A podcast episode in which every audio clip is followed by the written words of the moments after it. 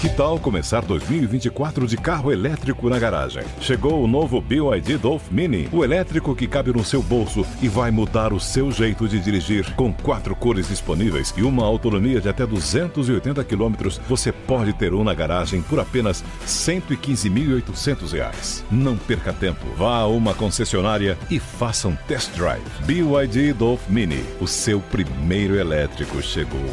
No trânsito, escolha a vida. Hey guys, it is Ryan. I'm not sure if you know this about me, but I'm a bit of a fun fanatic when I can. I like to work, but I like fun too. It's a thing. And now the truth is out there. I can tell you about my favorite place to have fun Chumba Casino. They have hundreds of social casino style games to choose from, with new games released each week. You can play for free anytime, anywhere. And each day brings a new chance to collect daily bonuses. So join me in the fun. Sign up now at chumbacasino.com. No purchase necessary. Group. Void were prohibited by law. See terms and conditions. 18 plus. Jovem Pan Morning Show vai começar. Jovem Pan Morning Show está no ar. Jovem Pan Morning Show.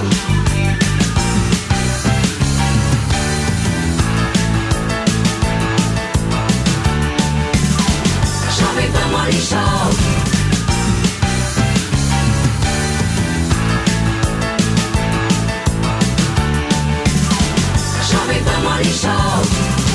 Nesta quarta-feira, ao vivo, são 10 horas e 1 minuto. Imagens da faixa de Gaza, dos escombros que ainda permanecem por ali. Este é o quinto dia de guerra entre Israel e o grupo terrorista Hamas. Você está acompanhando a cobertura da programação da Jovem Pan desde o último final de semana. E hoje, gente, o exército israelense continua bombardeando a faixa de Gaza, viu? A todo instante a gente ouve o som ensurdecedor da guerra. São vários e vários estrondos, muitas explosões. Lá em Gaza, a energia total deve acabar já nas próximas horas, após a usina de energia na região parar de funcionar.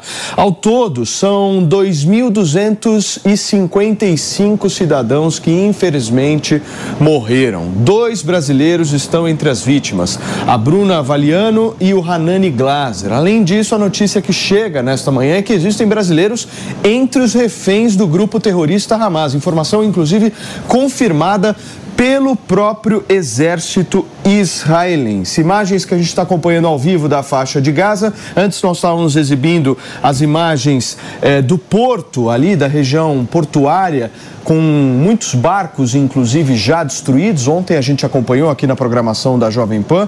E uma imagem feliz, Mano Ferreira, Felipe Monteiro e a todos que nos acompanham, foi a chegada do primeiro voo e também a chegada do segundo voo, né? Brasileiros com bandeiras de Israel, bandeiras do Brasil, felizes, emocionados, dando seus depoimentos. Uma sensação que eu particularmente não consigo imaginar, mano, como que deve ser. É verdade, é uma aflição muito grande, né? Um brasileiro que não está acostumado com é, guerra ou com algum tipo de conflito violento nesse nível.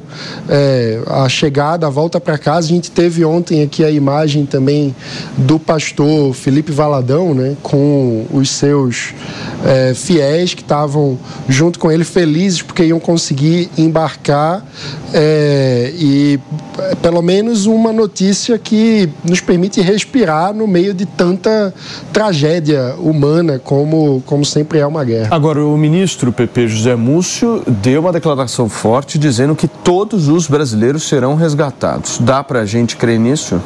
Creio que sim, creio que sim. Creio que o governo federal, juntamente com o Congresso, está envidando todos os esforços possíveis para resgatar todos os brasileiros. É bom lembrar, Paulinho, que eu não lembro de um ataque terrorista que matou um brasileiro. Então, esse ataque terrorista, além de ter sido um ataque contra Israel, foi um ataque contra toda a humanidade que reverberou no Brasil.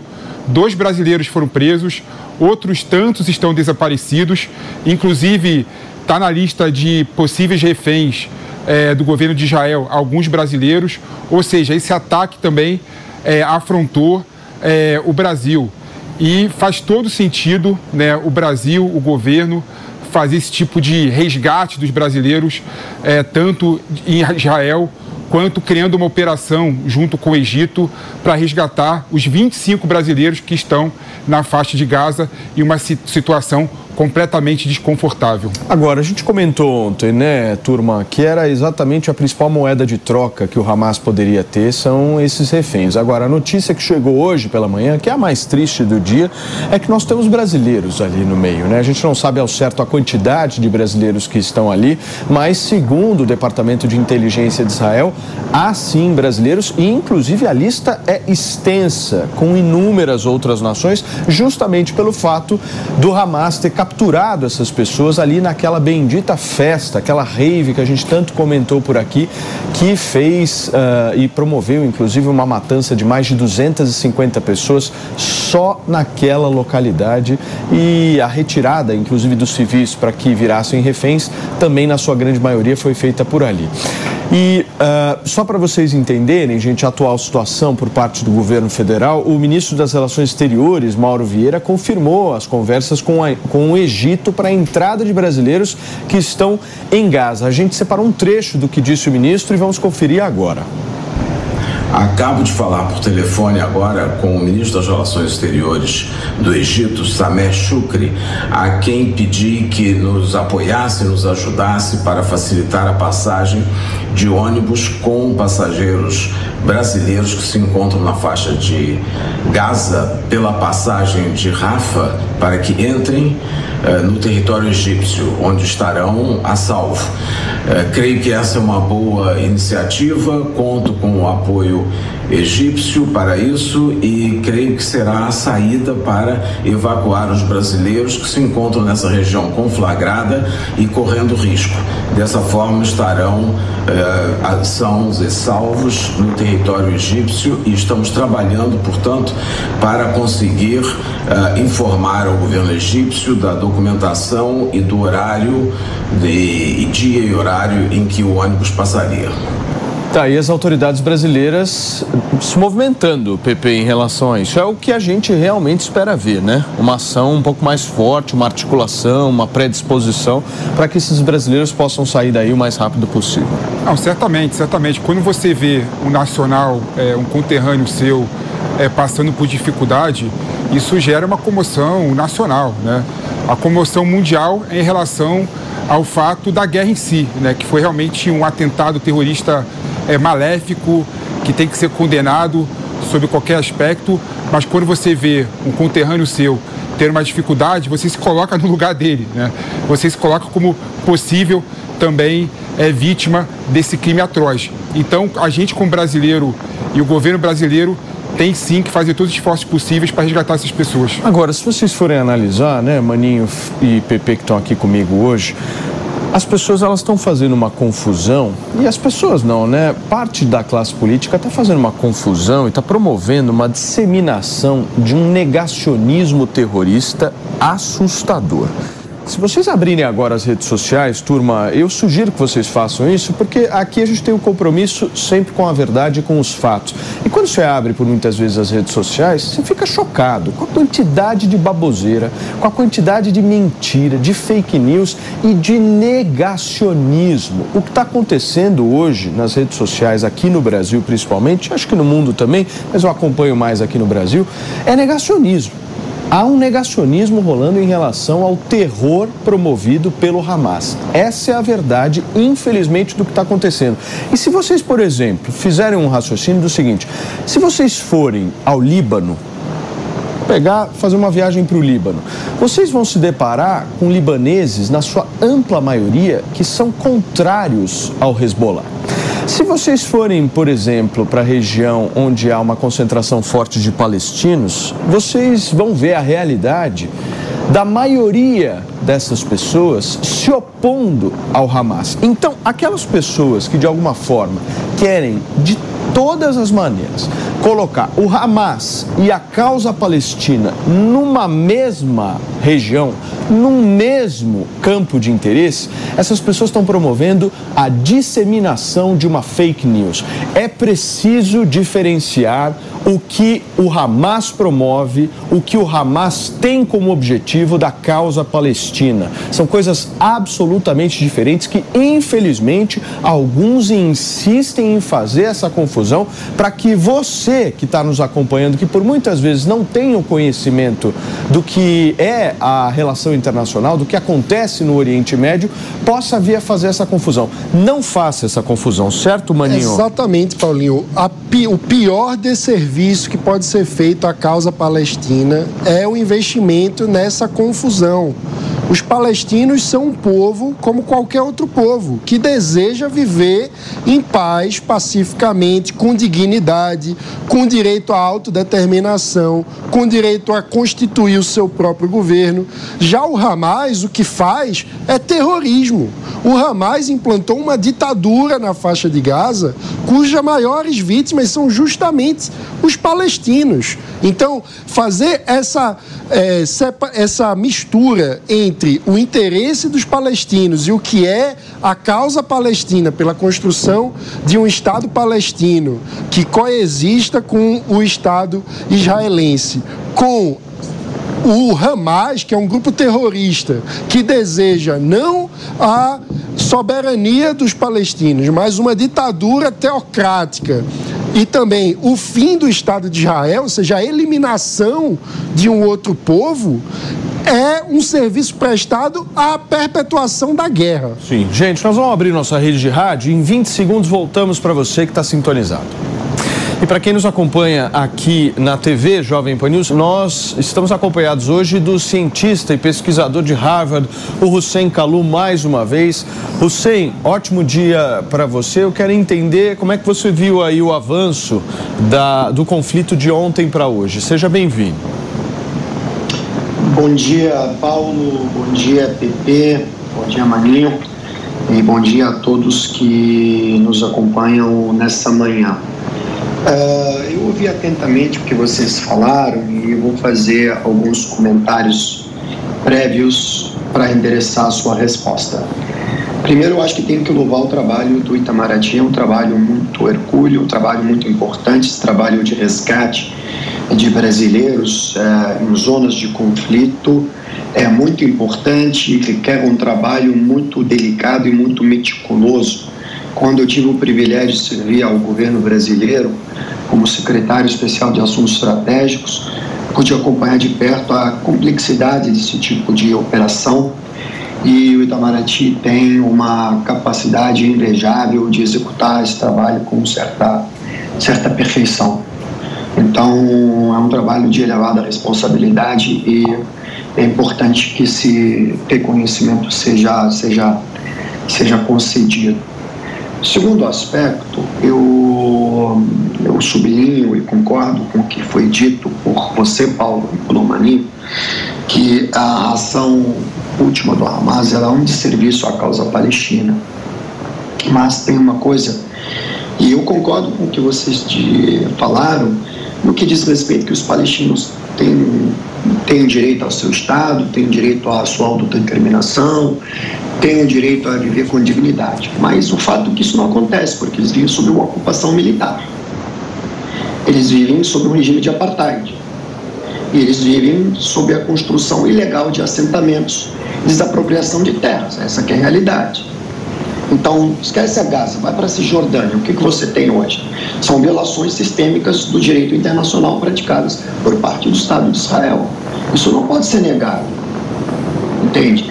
Então Sim, é importante deixa eu só... observar para isso. Sim. Não, não me corta, por favor. Não, não, não, não eu só. Eu não só... me corta, não me corta, não me corta. Tô falando. Não, não me corta. Tá entendendo? Nós estamos ao vivo aqui na programação da Jovem Pan e, e há fatos tá acontecendo. Eu só preciso trazer os fatos, meu querido. Fique tranquilo. é um muito bem, gente. Aqui o compromisso é com os fatos, turma. Se de alguma forma alguém quer fazer palestras aqui, infelizmente a gente não vai conseguir. Nós vamos agora direto para o Itamaraty, porque o Itamaraty nesse momento está detalhando a situação lá em Israel e a gente está com um sinal para exibir para vocês nesse momento. Há algum plano B? Ontem o Marcelo Damasceno da Aeronáutica chegou a falar de passar por outras duas cidades do Egito que seriam mais próximas. Não sei se os senhores podem falar que cidades ou aeroportos seriam esses, mas para esclarecer mesmo. Obrigada. É, muito obrigado. Bom, a situação de, dessas pessoas, desses brasileiros que se encontram em Gaza, é, é muito particular, porque é uma zona conflagrada. Acho que aí existem duas questões. Uma é o fato de a passagem de Rafah ter uma abertura é, intermitente. Isso em função da situação justamente de segurança naquela zona.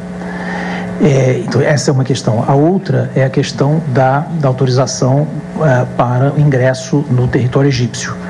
E a esse respeito, como eu mencionei no início, o nosso chanceler esteve em contato com o chanceler egípcio, é, buscando é, essa autorização assim, assim que possível. É claro que há aí uma. uma é preciso respeitar aí a, as, as, autoridades egípcias e, e a sua, os seus trâmites.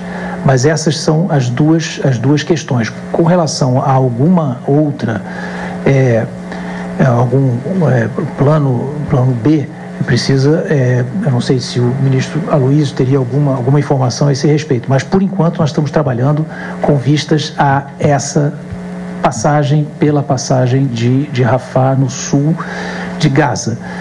Parte da pergunta também diz respeito a algumas declarações que fez o comandante da aeronáutica esta, esta madrugada sobre a possibilidade de, de, de verificar se outros, se alternativas ao aeroporto do Cairo.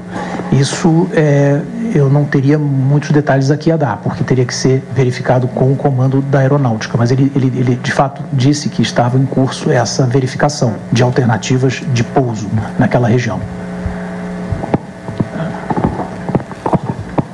Apenas para complementar as informações do embaixador, é, nosso escritório em Ramallah está em contato com esses é, 30 é, é, brasileiros e dois ou três estrangeiros, todos vinculados ao pai.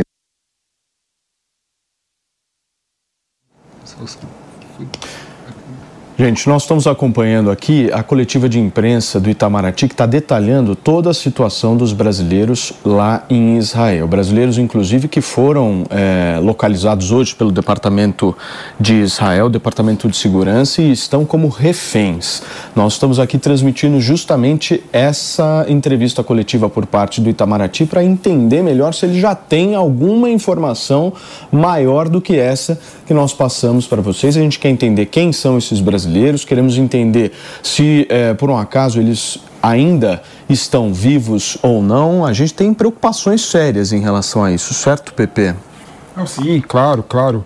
É, essa é uma questão que permeia todos nós, cidadãos brasileiros, né?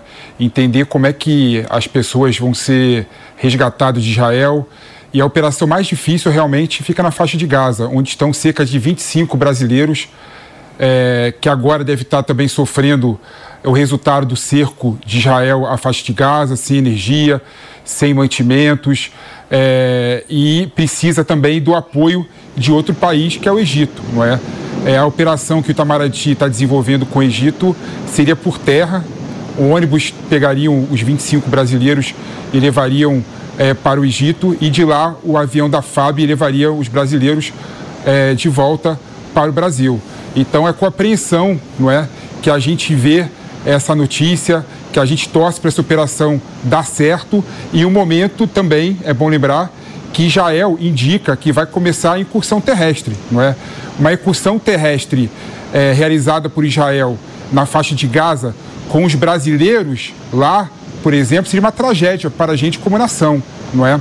Então, eu creio que a apreensão nossa como brasileiro que está com o coração né, nessa guerra é, fica ainda muito mais tocado por conta da ansiedade em ter esses brasileiros repatriados novamente. Muito bem, gente, olha só, nós estamos conectados aqui com o doutor Geraldo Lima Filho, ele que é advogado e reside em Israel há cinco anos. A gente vai bater um papo com ele. Doutor Geraldo, o senhor me ouve bem? Tô ouvindo bem, desculpa, o foco não está muito bom. Acabou de tocar a sirene antiaérea, eu vim pro abrigo. Não, perfeito. Fique super à vontade aí caso você precise desligar. Eu tô com o Cláudio Dantas também conectado, é isso, Mari? Cadê o Claudião? Chega mais, Cláudio Dantas. Bom dia, Cláudio. Bom dia, Paulinho. Bom dia a toda a bancada aí. Bom dia a nossa audiência mais uma vez. E bom dia, Geraldo. Tudo bem, querido? Bom dia, Cláudio. Como é que você tá? Firme. Doutor Geraldo, Excelente. onde é Geraldo, que... é... Por favor, Claudio, fica à vontade. Per... Perdão, já, já vou aqui para não te atrapalhar, Paulinho. É, Geraldo, é, a gente vem conversando aí nos últimos dias é, justamente em função de toda essa situação. É, você me explicava ontem, já quase na madrugada, é, como é que está a rotina. Né? No final da, da, da, da noite, vocês é, são orientados a ir para a instalação de segurança. Como é que está isso? Traz essa, esse, esse, esse é, dia a dia de vocês em função justamente da crise de segurança que está em curso aí em Israel. Bom, como eu disse, eu estou na instalação de segurança agora, né, Cláudio? é uma vida bastante complicada, porque você não tem, você não sabe quando vai tocar uma sirene antiaérea. Então, tem questões muito complexas envolvidas de como você consegue tocar a vida e cumprir todas as suas obrigações. Tem horários que, de fato, é, é são mais comuns que haja ataques. Então, a gente já está acostumado, por exemplo, no fim da noite, em torno das 8 horas também, é um horário que tem bastante ataque. Essa parte da tarde costuma ser mais tranquila, o que eu chamo de horário de tomar banho. Mas hoje, como você está vendo, não está tão tranquilo assim. Muito bem, o, o, o Geraldo, só para entender, assim, você está dentro de um bunker, certo? Como é que é esse bunker? Você consegue de alguma forma mostrar para a gente, para a gente ter ideia de como é que é isso? Porque a gente não faz muita ideia de como é que é isso. É uma sala fechada, certo? Se puder, não sei se você consegue mostrar, se você está em segurança para isso. Janela. Essa janela é lacrada com uma com, com aço inoxidável e o quarto todo é feito com um concreto armado. Então ele, eu vou até poder sair agora que já passou o tempo mínimo de ficar aqui, vou ter um, uma imagem melhor para vocês. E ele é feito de concreto armado. Então ele é um lugar fechado hermeticamente, mais seguro. Entendi. E, enfim, é onde tem um pouco mais de segurança. Entendi. Aí você se sente, obviamente, muito mais seguro ali. Maninho, você tem alguma dúvida? Tenho. Eu queria saber, Geraldo, você tem filhos? É, eu estou bastante curioso sobre como tem sido o cuidado com as crianças nesse contexto, né? Quando toca é, a sirene, etc. Como que as crianças estão lidando com essa situação? Não sei se é o, o seu caso de ter filhos. Eu não tenho filhos, eu tenho sobrinhos. É, as crianças têm entre dois anos a seis anos. Uh, dois anos é uma criança de, praticamente de colo ainda, então é, a minha cunhada que a leva para o quarto de segurança as outras duas crianças de 4 e 6 já sabem que elas têm que ir para o quarto de segurança quando toca o alarme. E a bem da verdade, eu tenho cachorro em casa. A cachorra já sabe que quando toca o alarme ela tem que ir para o quarto de segurança. Pepe, por favor. É, Geraldo, primeiramente, queria me solidarizar com você, mandar energias positivas aí do Brasil, né? Sei como é difícil. E eu queria entender como é que estão as questões dos mantimentos, né? Porque vocês estão numa guerra, né? Imagino que as prateleiras do mercado estão vazias, que deve ter também falta de abastecimento, inclusive de água, de serviços básicos, não é? Como é que está isso aí em Israel? As prateleiras dos mercados de fato estão vazias. Uh, houve uma informação do porta-voz do Estado de Chefe Maior uh, para a gente ter em casa equipar o abastecimento para 72 horas.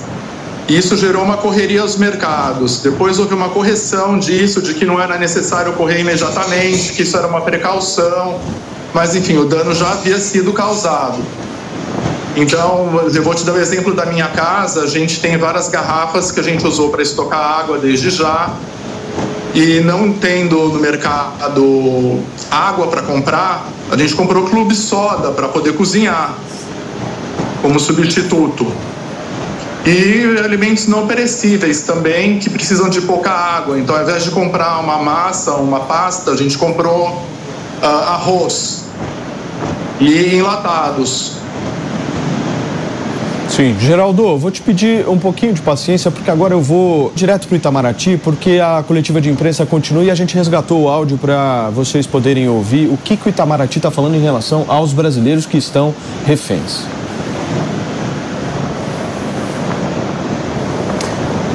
Bom, daqui a pouquinho a gente volta, turma. Só para vocês entenderem, a gente está com o Itamaraty ao vivo relatando as medidas que o Ministério das Relações Exteriores estão promovendo. Mas antes de passar a palavra aqui para o Ministério das Relações Exteriores, eu queria mostrar para vocês essas imagens.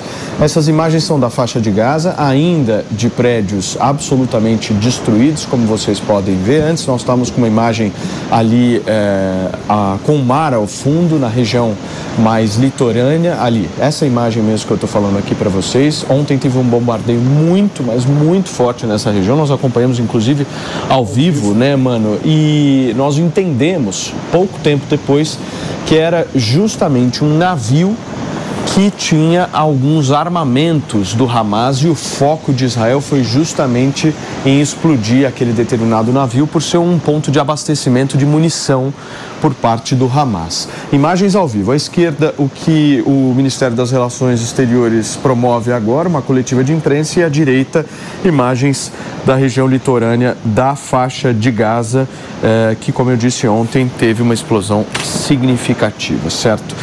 Olha, o Brasil decidiu, inclusive, Mano Ferreira, não propor nenhum tipo de, de sanção ao Hamas no Conselho da ONU. Inclusive, o Brasil deve sair desse conselho no final do mês, agora porque é uma presidência rotativa. Como é que você vê isso?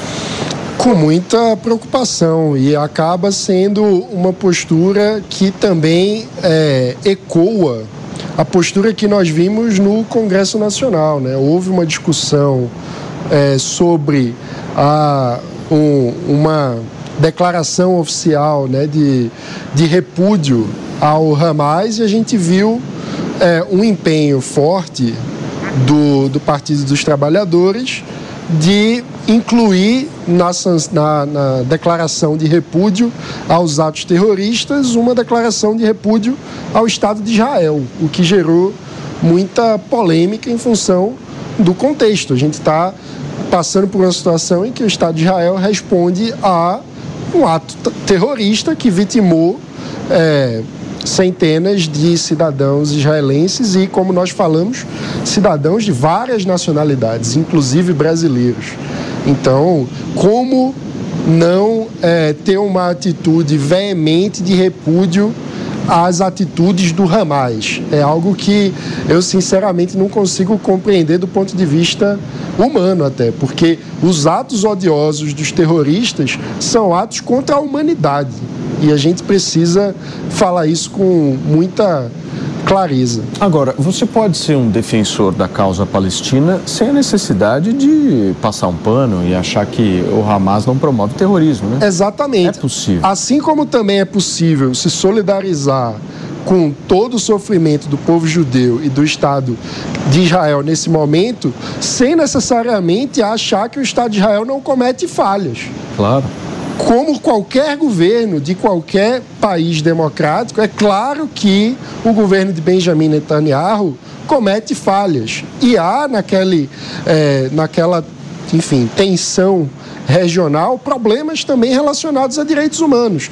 E quando a gente fala sobre um grupo terrorista em um Estado democrático, é claro que a régua moral não pode ser a mesma. A gente não pode colocar, tratar é, é, o, pensar a respeito do comportamento do Estado de Israel comparando com um grupo terrorista, porque a gente precisa que Estados democráticos atuem com muito mais responsabilidade em defesa dos direitos humanos. Para você que, que, sintonizou agora na programação da Jovem Pan, a gente está repercutindo tudo o que acontece no Oriente Médio. Estamos entrevistando inclusive um brasileiro, o doutor Geraldo.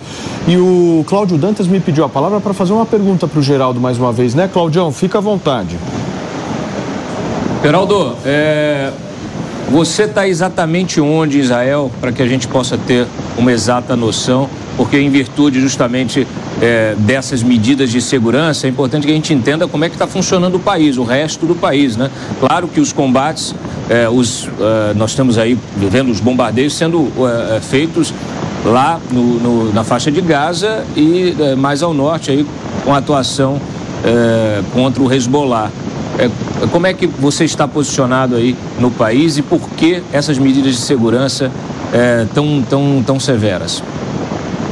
A risco? Uh, eu estou localizado no centro de Israel, numa cidade chamada Rishon LeZion. Uh, é um privilégio estar localizado no centro de Israel nesse momento, porque, embora haja ataques aqui, essa semana tinha um estilhaço de foguete no meu estacionamento do lado do carro, inclusive. É, ou seja, caem foguetes aqui também. Uh, mas eu tenho o privilégio de não estar numa região como Sderot, no sul de Israel, uh, em que a situação é extremamente trágica. As pessoas perderam completamente o que fazer da vida. Informação aqui para vocês que acaba de chegar, inclusive o presidente Lula foi a público pelas redes sociais, pediu um apelo em defesa das crianças palestinas e das crianças israelenses. Ele diz o seguinte, o Lula, quero fazer um apelo ao secretário-geral da ONU, Antônio Gutierrez, e na comunidade internacional para que juntos, com urgência, lancemos mão de todos os recursos para pôr fim à mais grave violação aos direitos humanos no conflito no Oriente Médio. E aí ele cita as crianças. As crianças jamais poderiam ser feitas de referência, não importa em que lugar do mundo. É preciso que o Hamas liberte as crianças israelenses que foram sequestradas por suas famílias. É a primeira vez que o presidente Lula cita. Okay, round two. Name something that's not boring. A laundry? Ooh, a book club. Computer solitaire, huh? Ah, oh, sorry. We were looking for Chumba Casino. That's right. ChumbaCasino.com has over 100 casino style games. Join today and play for free for your chance to redeem some serious prizes. ChumbaCasino.com. No purchase necessary. Prohibited by law. 18 plus terms and conditions apply. See website for details. O nome Hamas num posicionamento público. É preciso que Israel cesse o bombardeio para que as crianças palestinas e suas mães deixem a faixa de Gaza através da fronteira com o Egito. E ele continua: é preciso que haja um mínimo de humanidade na insanidade da guerra. É uma intervenção humanitária internacional urgente. É urgente o cessar-fogo em defesa das crianças israelenses e Palestina. E ele encerra: o Brasil, na, pre... na presidência do Conselho de Segurança, juntará esforços para que cesse de imediato e em definitivo o conflito e continuará trabalhando pela promoção da paz em defesa dos direitos humanos no mundo. Luiz Inácio Lula da Silva, presidente do Brasil, uma postagem às 10 horas e 16 minutos e imagens ao vivo que mostram mais uma explosão na faixa de Gaza, uma fumaça preta indica justamente que mais um edifício foi atingido por lá, um barulho muito forte dessa explosão que nós acompanhamos agora ao vivo aqui e temos agora esse novo ingrediente, PP, esse posicionamento um pouco mais firme do presidente Lula, um pouco não, bem mais firme do presidente Lula, se na comparação com o posicionamento de ontem. É, com certeza. Primeira declaração pública do Lula que cita o Hamas, não é? E é bom lembrar, Paulinho, eu fiquei um pouco assustado quando eu vi é, dados sobre a demografia da faixa de Gaza. 48% da população que vive na faixa de Gaza tem até 14 anos. Ou seja, metade da população da faixa de Gaza é feita por crianças e adolescentes, né? Adolescentes na baixa idade, diria, né? É, ou seja, realmente quem vai ser mais afetado com essa guerra na faixa de Gaza, quando você pensa nos civis, serão as crianças. É, infelizmente, o efeito colateral da, da guerra é exatamente criar essas baixas civis. E o Lula, vindo ao público para falar que tem que ser liberado as crianças que são reféns né, e os idosos que são reféns, né, é, ele é, realmente vocifera é, essa vontade da opinião pública mundial. Não tem nenhum sentido né, o Hamas, como grupo terrorista, manter crianças presos. Né? Isso é um absurdo, isso é surreal, uma falta de humanidade completa que o grupo terrorista não tem. E aí, Paulinho, eu queria fazer só um parêntese que eu acho importante. É impressionante a distopia de parte da esquerda no Brasil e no mundo, né? Que não consegue é, apontar o dedo para o Hamas como grupo terrorista, achando que isso diminuiria é, a, a, causa palestina. O PP, deixa eu só passar para o Cláudio Dantas a bola aqui. Ah, o Cláudio não está. Daqui a pouquinho eu vou passar a bola para o Cláudio para ele avaliar justamente essa questão da nota do presidente Luiz Inácio Lula da Silva. A gente vai seguir aqui, nós vamos direto para Brasília, é isso, Mari? Porque a Luciana Verdolin está nos esperando para trazer mais informações a respeito da chegada dos brasileiros, né, Lu? Fica à vontade. É isso mesmo, Paulo. Pelo menos uma boa notícia, né? Desse noticiário que está bastante negativo em torno da guerra. 211 brasileiros retornaram hoje ao Brasil nesse primeiro voo da FAB, da Força Aérea Brasileira. Até o próximo sábado, a expectativa é de que 900 brasileiros voltem para casa. E a FAB já está em contato com mais 2.200 pessoas. A expectativa aí é de que o número total de brasileiros que já entraram em contato com as autoridades brasileiras ultrapasse 2.700 pessoas, brasileiros residentes aqui no Brasil que querem ajuda para voltar por conta dessa dificuldade de locomoção. A chegada foi emocionante aqui no aeroporto de Brasília, muita gente esperando. É, quem estava aqui de Brasília era um grupo religioso, foi visitar a Terra Santa, chegaram lá no meio da guerra e contaram como é que eles tiveram as dificuldades, porque é, é a falta de informação, passaram uns dias no hotel e até o deslocamento para o ônibus foi bastante complicado, mas todos chegaram aqui animados, fazendo questão de ressaltar como é bom viver num país sem guerra. Aquele segundo avião que partiu aqui de Brasília, estava em Roma esperando autorização para seguir para Israel, já está em Tel Aviv e retorna ainda hoje aqui ao Brasil, vai desembarcar amanhã no Galeão. Até o próximo sábado serão mais três voos além desses dois, desse primeiro que chegou, esse segundo que já está sendo abastecido e mais, mais três voos que devem chegar aqui a Brasília até o ao Brasil, melhor dizendo, até o próximo sábado. Na semana que vem, a expectativa é de que seja repetida essa estratégia até conseguir trazer todo mundo. O governo de Israel admite que tem brasileiro entre os reféns, por isso esse posicionamento do presidente Lula bastante preocupado com a situação lá no, no, na região. E o governo brasileiro está negociando também, Paulo, a, a, a, retirada dos brasileiros lá da região da faixa de Gaza. Está conversando com o governo do Egito, está negociando pelo menos dois aeroportos, a possibilidade de dois aeroportos no Egito, para que os brasileiros possam ser resgatados. Mas para isso eles precisam fazer um trajeto a pé. Aí a dificuldade, aí a negociação que precisa ser feita, inclusive com Hamas e também com a, a, a, os palestinos, né? Então tudo isso está sendo feito pelo governo brasileiro. Hoje o ministro da Defesa, é, José Múcio, na chegada aqui na base aérea de Brasília, fez questão de deixar muito claro que ninguém vai ser deixado para trás e a expectativa é de que esse número de 2.700 pessoas possa até aumentar nos próximos dias, porque o formulário online ainda está aberto aí para brasileiros que precisem de ajuda lá na região. Muito bem, obrigado, Lu. Luciana Verdolin nos atualizou em relação a essa chegada dos brasileiros. E olha, gente, imagens ao vivo que vocês estão acompanhando da faixa de Gaza. Acabou de acontecer uma explosão muito próxima de onde o cinegrafista está filmando.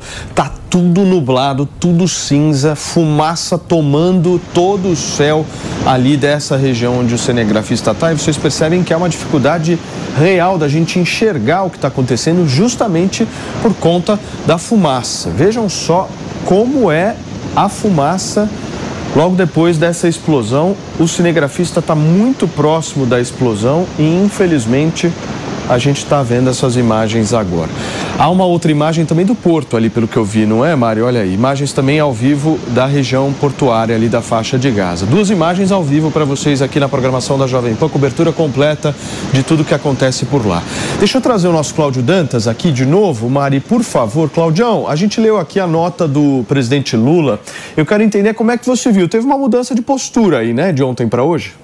Olha, Paulo, de fato é, houve aí uma, uma mudança, mas é uma mudança é, é, bem, bem leve. Ele está é, tentando se equilibrar naturalmente é, nessa, nessa questão, porque é, o presidente Lula já no passado tentou interceder nessa questão entre palestinos e israelenses, só que neste caso não se trata de palestinos e israelenses. É um, é um conflito gerado por um ataque bárbaro de um grupo criminoso terrorista que é o Hamas e Israel está contra-atacando, justamente para proteger a sociedade israelense e a Palestina, que é refém do Hamas lá na faixa de Gaza desde 2016, 2015, 16, inclusive quando a, é, expulsou o Fatah lá numa é, é, guerra civil que deixou 600 mortos. É preciso ter um cuidado enorme nessa falsa simetria que se pretende criar entre o que o Hamas está fazendo e o que o governo israelense está fazendo. Então, assim, claro, agora essa, esse é o grande desafio diplomático para o Brasil, que assume que está na presidência este mês do Conselho de Segurança da ONU, que já tentou aí em reuniões, na, numa reunião convocada anteontem, tentou estabelecer algum tipo de eh, acordo de saída eh, pacífica, aí, mas não conseguiu nenhum tipo de consenso de consenso. Então, o Lula está dizendo que, novamente, o Brasil vai tentar buscar uma saída para pacificar um cessar-fogo, mas me parece que não será ouvido justamente pela necessidade de uma, contra, de uma, de uma resposta do governo israelense rápida. Não só para é, neutralizar o Hamas, mas para tentar recuperar esses reféns, que mais do que reféns, são prisioneiros, né? e entre eles essas crianças que estão citadas no apelo do presidente Lula. Muito bem, Cláudio, obrigado, viu, pela tua contribuição e pela sua participação aqui no Morning desta quarta-feira. Gente, vamos voltar com as imagens ao vivo, porque o bombardeio na faixa de Gaza continua, céu completamente tomado pela fumaça, imagens ao vivo. Pelo que eu percebi, Maninho, hoje a gente não tem, pelo menos neste horário, uma quantidade de ataques tão grande quanto nós tivemos ontem.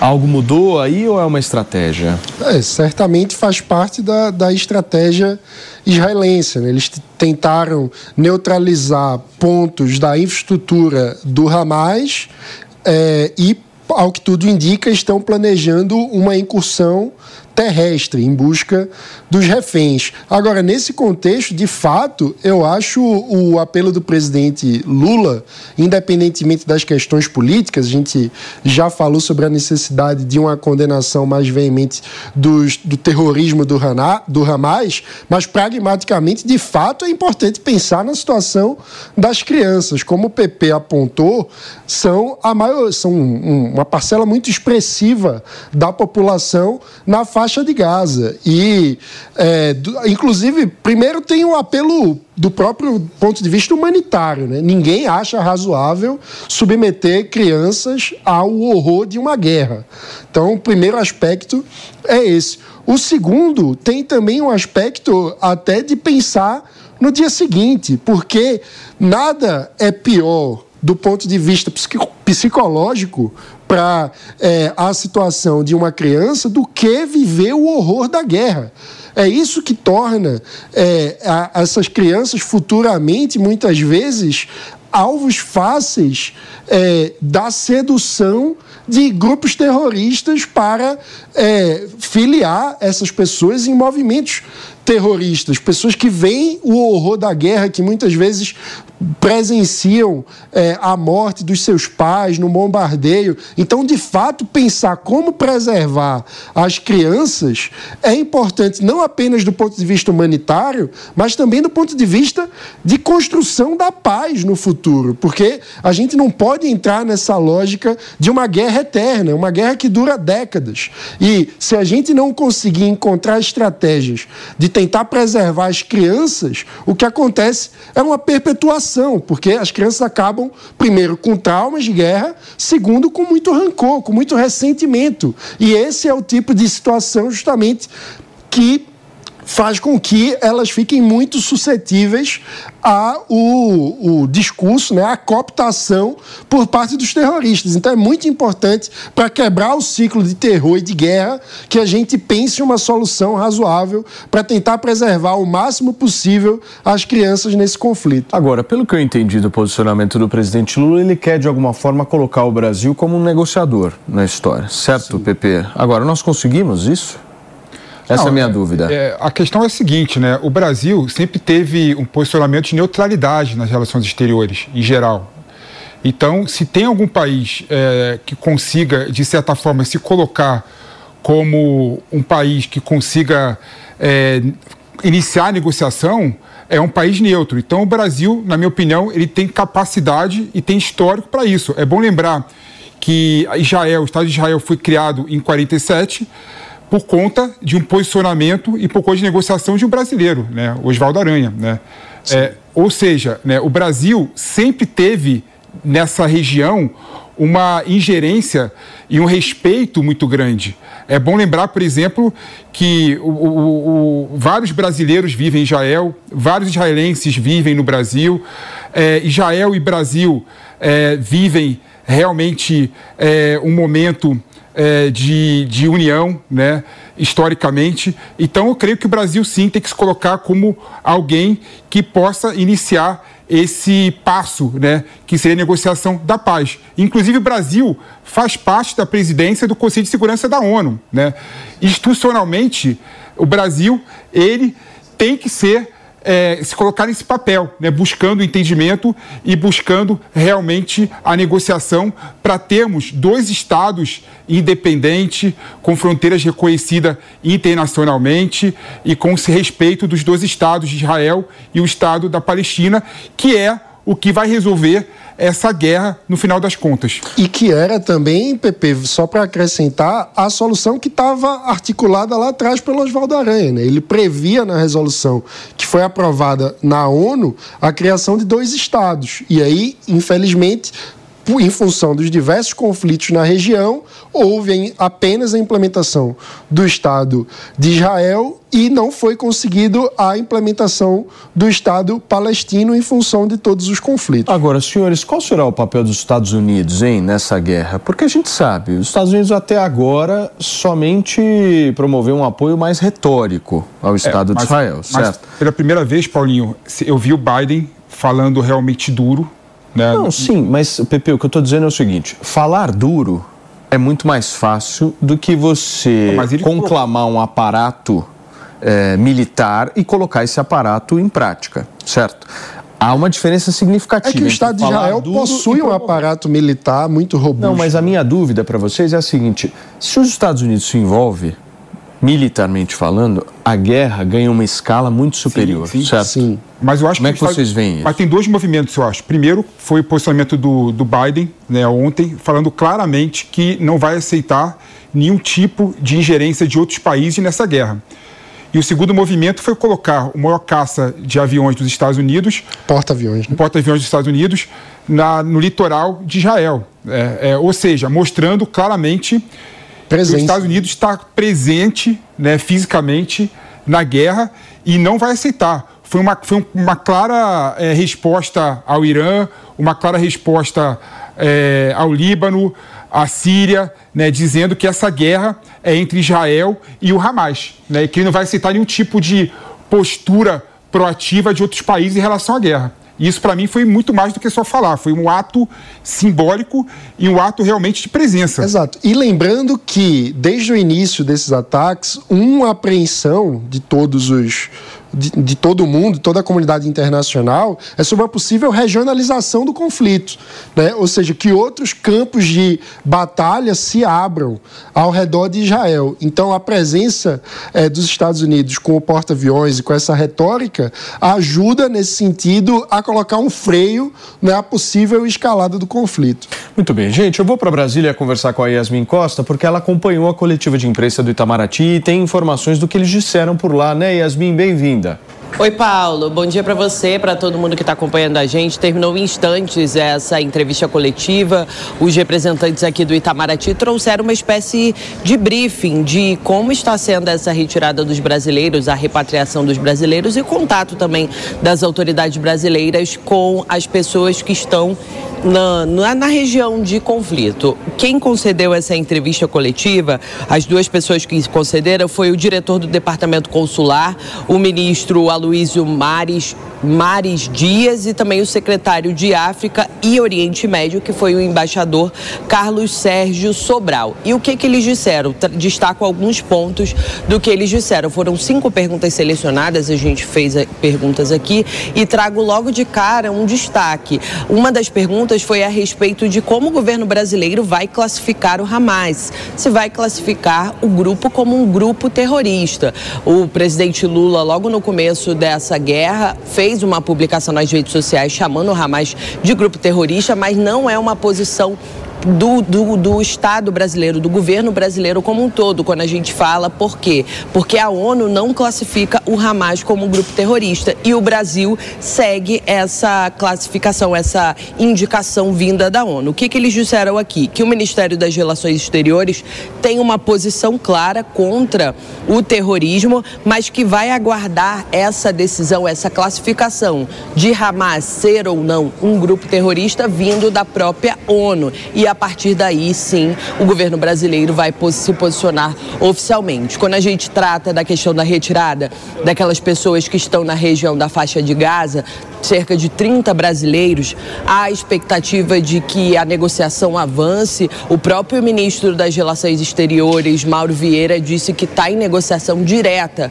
com o governo do Egito para que essa retirada seja feita por terra através do Egito, porque fica mais fácil, mas estão fazendo uma série de negociações, uma série de documentos está sendo trocadas, trocados entre o governo brasileiro e o governo do Egito para garantir essa retirada dos 30 brasileiros na região da faixa de Gaza. E eu fiz uma pergunta, Paulo, a respeito dos brasileiros que já se inscreveram na lista, pedindo a repatriação ou até informando que estão por lá. O que que eles disseram? Que ao todo eles já receberam, até amanhã de hoje, o governo brasileiro recebeu 2.723 nomes. Muitos desses nomes eles estão fazendo um levantamento porque tem muita duplicidade de nomes, muitas pessoas se inscrevem duas ou três vezes, eles estão fazendo a varredura. E tem muitas dessas pessoas que só se comunicaram para dizer que estão lá na região de conflito, mas que são residentes e não têm a pretensão de voltar só sinalizaram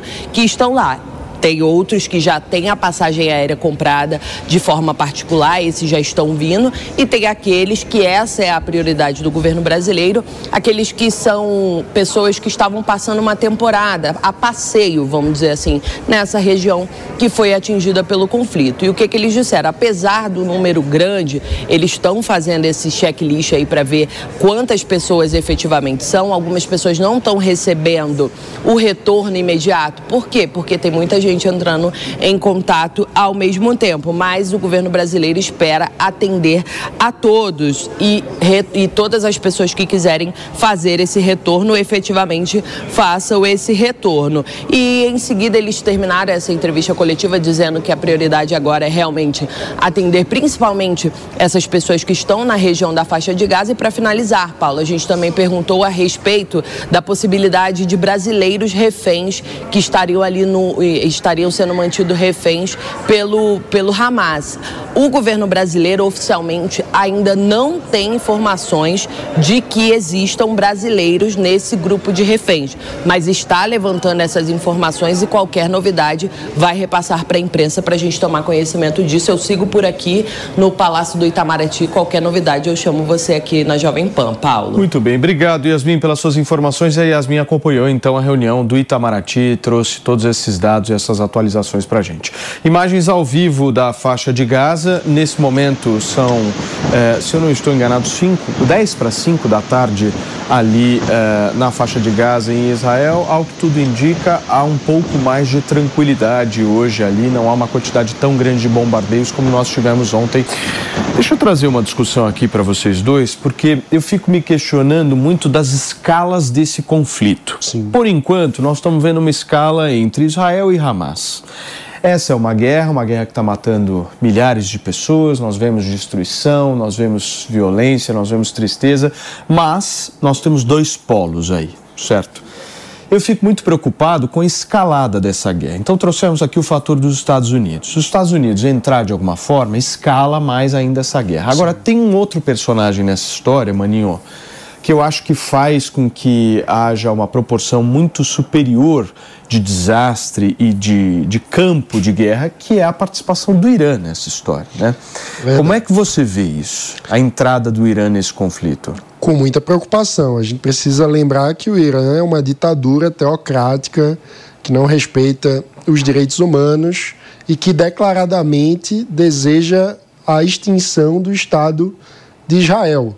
O que, claro, é uma fonte de preocupação muito grande. Todos sabem que o Irã é um dos principais financiadores do Hamas. Agora, entrar diretamente no conflito seria é, uma escalada bastante relevante, porque seriam, de fato, não agora apenas um Estado contra um grupo terrorista, seriam Estado contra Estado. Né? Então, o poderio de fogo e a complexidade muito maior, o que, enfim, é algo que deve preocupar a todos, né? Porque a gente está falando de um tipo de conflito que se escala pode acabar envolvendo, enfim, uma generalização, é, eventualmente até. É, porque a gente tem que lembrar que o Irã é uma potência militar, diferente, inclusive, da Palestina, diferente do Hamas, do Hamas, tem uma instalação muito superior, inclusive em desenvolvimento de armas nucleares. Nucleares, então, exatamente. Falando, por isso que eu falei da questão da escala, turma. O negócio começa a crescer numa proporção que é inimaginável. Agora, também caso o Irã venha a entrar ou não, até o momento a gente não tem essa perspectiva. Mas nós e, estamos colocando não, aqui as possibilidades para você. Eu acho que vale adicionar um contexto aí do conflito, Paulinho, que é a questão política local, porque Israel vinha num processo de aproximação dos Emirados Árabes, né, com a assinatura do chamado Acordo de Abraão. E isso irrita o Irã, porque basicamente significaria, pode significar, caso essas relações entre Estados Árabes e Israel se normalizem, pode significar um isolamento da teocracia do Irã. Então, é, ele acaba insuflando a atuação do Hamas como uma forma de tentar criar uma coesão entre os Estados Árabes para produzir as cenas da, da resposta de Israel. Mas, Muito bem. O Pepe, por favor, rapidinho. tem uma questão que eu acho interessante. Por exemplo, as pessoas falam que talvez o ato terrorista do Hamas está ligado para evitar o acordo de Abraão. É, de Abraão entre também Arábia Saudita e Israel. Mas eu acho que pode ter um efeito contrário, né? É, pode ter um efeito de catalisar esse, esse acordo, né? Já que é, é, eu, vou, eu, vou, fazer esse acordo para demonstrar realmente para o mundo que eu estou a favor da paz. Da paz né? Então pode ter um efeito catalisador também. Turma, nós vamos conversar agora com o Mário Ricardo Fishben. Ele mora em Israel há 52 anos e atualmente está na cidade de Natânia, ao norte de Tel Aviv. O Mário está com a sobrinha desaparecida. Ela estava numa comunidade agrícola perto da faixa de Gaza e desde então ninguém sabe do paradeiro dela e a gente vai conversar com ele agora. Tudo bem, Mário? O senhor me ouve bem? Tudo bem, obrigado, senhor. Obrigado. Tudo, tudo bem. Tem um pouco de barulho no, fundo, mas dá para escutar. Não, fique à vontade. Eu queria entender um pouco da situação da sua sobrinha. Quando foi a última vez que você falou com ela? Olha, eu vou começar a relatar a história desde o começo, assim, para entender mais ou menos a situação e como começou e como estamos agora. É, minha mãe mora numa, como eu expliquei, como vocês sabem, uma comunidade agrícola chamada Kibbutz Be'eri. Kibbutz é, vocês podem procurar no Google o que significa. Be'eri é o nome do lugar. E minha mãe mora lá, eu também, com a minha irmã moramos lá, nós crescemos lá. É, e na sexta-feira, minha irmã, é, minha sobrinha e meu sobrinho foram passar o fim de semana com a minha mãe. Era festivo, eu ficar com ela vários dias. E sexta-feira de tarde, já de novo, depois da janta, desculpa, é, minha sobrinha foi na casa do namorado dela, que fica perto lá da casa da minha mãe, na mesma localidade. A uns 500 metros de distância. O lugar é pequeno, tem 1.200 habitantes em total. Tinha, agora já não. É, então ela foi para lá, na casa do namorado, e de noite, de manhã, de manhã no sábado, às seis e meia da manhã, começou o ataque terrorista. Primeiro começaram com mísseis, depois começaram a chegar terroristas, já com, com os mísseis. Minha irmã, minha mãe e meu sobrinho e a cuidadora da minha mãe entraram em um abrigo que existe em cada casa por causa da situação, que eles sempre constantemente Hamas está enviando mísseis na direção de Israel.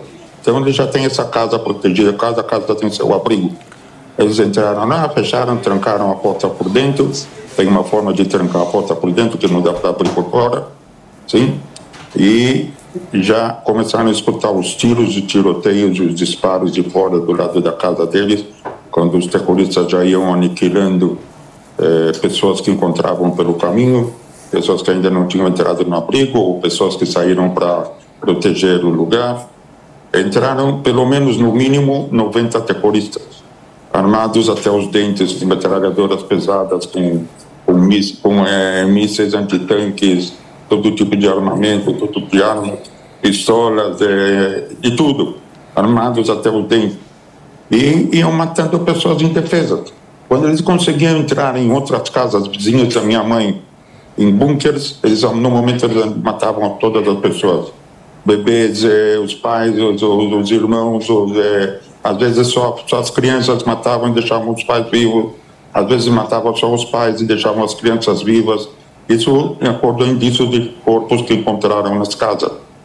Agora, Sim. por sorte, por sorte, eles não conseguiram entrar no abrigo da casa da minha mãe. Constantemente estavam tentando com ferramentas, é, outras casas eles é, pegaram fogo na casa para obrigar as pessoas a saírem para fora com a fumaça e quando as pessoas saíam eles matavam ela e não conseguiram entrar onde estava minha mãe, minha irmã, é, meu sobrinho e a cuidadora da minha mãe. Que loucura. Mário, eh, nós estamos conversando, gente, com o Mário Ricardo Fishbem, ele que está lá eh, ao norte de Tel Aviv, numa cidade muito próxima, inclusive, de Tel Aviv, e infelizmente teve uma sobrinha desaparecida, ainda não tem informações oficiais em relação a ela, e ele está relatando justamente isso para a gente. Mano Ferreira.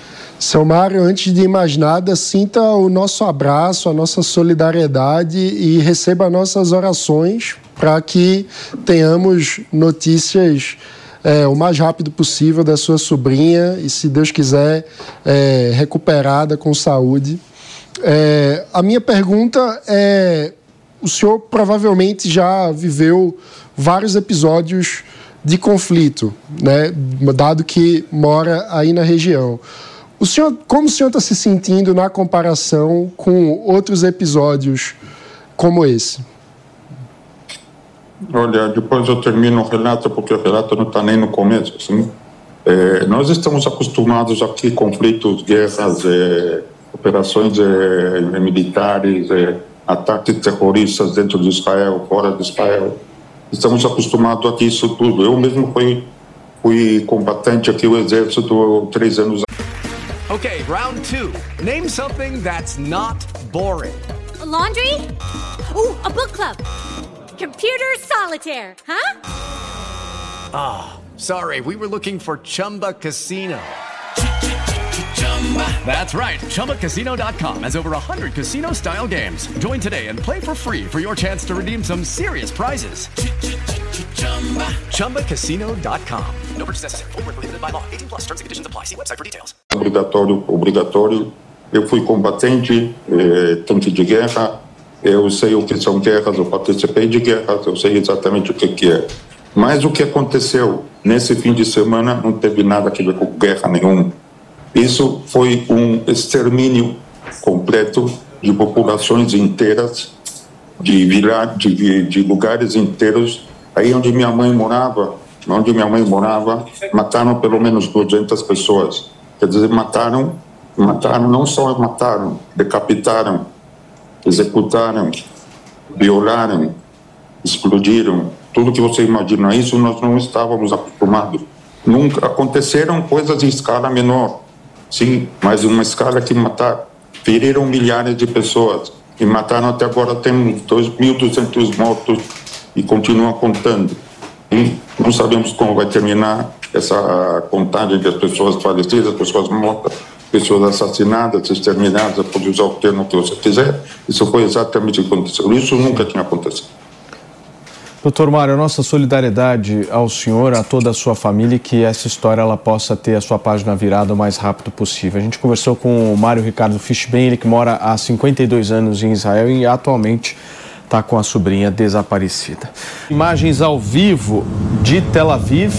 Estamos ouvindo aí o barulho de alguns aviões, é isso, Mano Ferreira? É o que me parece. que parece. Né? Algum, alguns aviões aí sobrevoando. Aviões, olha aí, mais explosões, as primeiras, inclusive, que a gente está relatando aqui agora, nesse nível de intensidade desde as 10 horas da manhã e também a, a, presença de alguns aviões. E novamente na região litorânea, novamente na região na... portuária. A gente viu antes uma explosão ali na região onde havia prédios destruídos, agora uma quantidade significativa de explosões acontecendo, que deve ser por lá 5 horas da tarde. E Paulinho, o ministro das Relações Exteriores de Israel falou que Israel nas próximas horas deve começar a incursão terrestre, né? Então essa intensificação do bombardeio ela indica exatamente isso, né? Israel está tentando cansar né, o Hamas, né? Tentando ganhar essa luta psicológica para poder, é, em seguida, invadir a faixa de Gaza pela terra, né? E aí a guerra vai se iniciar e também criar danos de infraestrutura, né, que dificultem a, a contra, enfim, a, que dificultem os ataques do Hamas no momento da incursão terrestre. Ontem, na zona portuária, a gente viu o bombardeio de um é, de uma embarcação, né, o que, que provavelmente estava com um carregamento é, de armas. E eu acho que é, é, interessante pontuar que Israel tem acesso né, a um poderio militar bastante tecnológico que consegue fazer disparos com precisão, né? diferentemente do Hamas, que quando é, lança seus foguetes, geralmente é sem um alvo é, pré-determinado. Então, isso possibilita que Israel faça as ofensivas tentando articular a ofensiva com a inteligência, buscando alvos específicos e minimizando a morte de civis. Agora, Maninho, essa é uma guerra que a gente está vendo desde o último sábado, que é uma guerra que está colocando todas as outras como coadjuvantes, né? Qualquer outro conflito, na comparação com esse que nós é. estamos vendo, está em segundo plano agora. Por isso que o pessoal fala que um dos perdedores da guerra de Israel contra o Hamas foi exatamente o Zelensky. Exato. Ninguém fala mais da guerra da Rússia contra a Ucrânia, não é? Sim. Perdeu completamente o noticiário, perdeu exatamente. completamente a importância, porque nós estamos é, é, falando de uma região que economicamente dita o mundo. Né? E também tem um aspecto é, cultural, porque precisamos lembrar, o povo judeu é um povo que é perseguido há milênios e que ao longo do século XX precisou se espalhar em todo o mundo porque fugia da perseguição. Então isso faz e uma vez constituído o Estado de Israel, que dá cidadania para judeus de todo o mundo, isso faz com que Israel acabe tendo uma conexão internacional muito acima da média das nações, porque a comunidade judaica de todas as partes do mundo acaba estando conectada com Israel. Esse é o motivo, por exemplo, da gente ter tantos brasileiros envolvidos num conflito que é lá no Oriente Médio. Não, sim, mano, mas é, você está pegando do ponto de vista político-social, certo? Sim, e isso faz, por exemplo, as atenções do mundo inteiro se voltarem com muito mais ênfase a esse conflito, porque no fundo todos os países de alguma forma têm alguma conexão com pessoas que estão no conflito. Israel, Israel do, é, é, judeus do mundo todo estão em Israel. Exato. Uma certa relação com Israel. Então, mas o ponto que eu quis trazer aqui, obviamente que a questão política e a questão social, elas são extremamente relevantes e prioritárias. Mas a questão econômica também. Porque Sim. muitos não estão se atentando de uma entrada potencial do Irã nessa história, mexe com o preço do petróleo a nível mundial. Afinal de contas, o Irã é um dos principais fornecedores de petróleo, tanto para a Europa quanto para os Estados Unidos. E atualmente está segurando o preço Sim. do petróleo, buscando essa expansão. Ou seja, uma entrada do Irã nessa história mexe com bolsa, uma entrada do Irã mexe com valor de moeda, mexe com absolutamente tudo. É verdade. E aí eu acho fundamental relembrar que há uma falácia, uma mentira muito divulgada, como se a guerra beneficiasse a economia de alguma forma. E isso é um absurdo. Guerra é destruição de vidas humanas, de propriedades. Guerra é sempre um prejuízo humanitário e econômico. O mundo inteiro fica mais pobre com a guerra. Ninguém sai mais rico de uma guerra. O mundo não sai mais rico de uma guerra. Olha só. Pede, né, Maninho? Todo Gente, mundo pede. Olha só, imagens que nós estamos exibindo para vocês da parte terrestre ali da faixa de Gaza, uma imagem de um prédio que acredito que tenha sido invadido, destruído, carro destruído ali, a gente vê a presença de alguns soldados por ali, janelas completamente destruídas. E há uma certa movimentação agora, se não me engano, é a própria imprensa ali, um- uma emissora de comunicação agora está fazendo uma gravação ali bem em frente a esse prédio, imagens que a gente está exibindo para vocês diretas da faixa de Gaza. Lembrando que a faixa de Gaza agora está completamente sem energia elétrica. A última usina ali que havia um certo respaldo de qualquer tipo de eletricidade na região foi destruída e toda a faixa de Gaza agora não possui mais energia elétrica. A gente abre espaço agora, gente, para o professor de Ciências Políticas da USP e da Universidade de Tel Aviv, o Samuel Feldberg, que está conectado com a gente. Tudo bem, professor? Seja muito bem-vindo. A gente estava repercutindo aqui eh, no, no Morning essa questão da entrada de outros atores nessa história. Como é que o senhor vê isso? É, sem dúvida nenhuma, essa é uma guerra que tem tudo para ser ampliada. Há indícios de que eh, o Irã está por trás, pelo menos, do planejamento dessas ações. Eh, o, o Hezbollah no Líbano está eh, dando sinais eh, de que apoia essa ação do, do Hamas no sul e, portanto, poderia abrir uma nova frente no norte. Eles lançaram foguetes contra o território israelense, utilizaram um foguete antitanques contra um blindado israelense. Isso é uma clara violação da soberania de Israel no norte do, do país. E sabendo que o Hezbollah é um braço armado do Irã na fronteira de Israel, eh, existe a expectativa e está sendo considerado eh, com muita eh, seriedade a possibilidade de o Hezbollah abrir uma nova frente no norte e, eventualmente, se isso acontecer, o Irã teria que se posicionar a favor do seu aliado e eh, se, o, se o Irã promover alguma ação bélica, eh, nós estamos falando de uma guerra regional e provavelmente por isso eh, forças americanas já estão posicionadas e em alerta. Se o Irã entrar nesse conflito, eh, provavelmente esse se torna um conflito com o envolvimento dos Estados Unidos também. PP. Professor, é, bom dia. É, obrigado pelo seu tempo aqui de conversar conosco.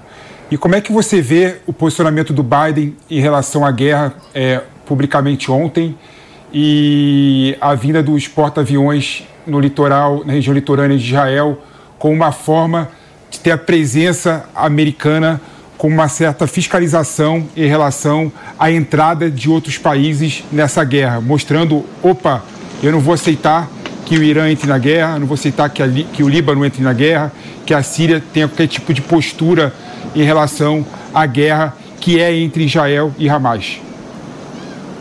É, os Estados Unidos se posicionaram com apoio incondicional a, a Israel, desapareceram todas as uh, divisões uh, internas entre republicanos e democratas uh, que são típicos de outras questões. Ninguém agora está falando de quem é o líder do governo na, na Câmara.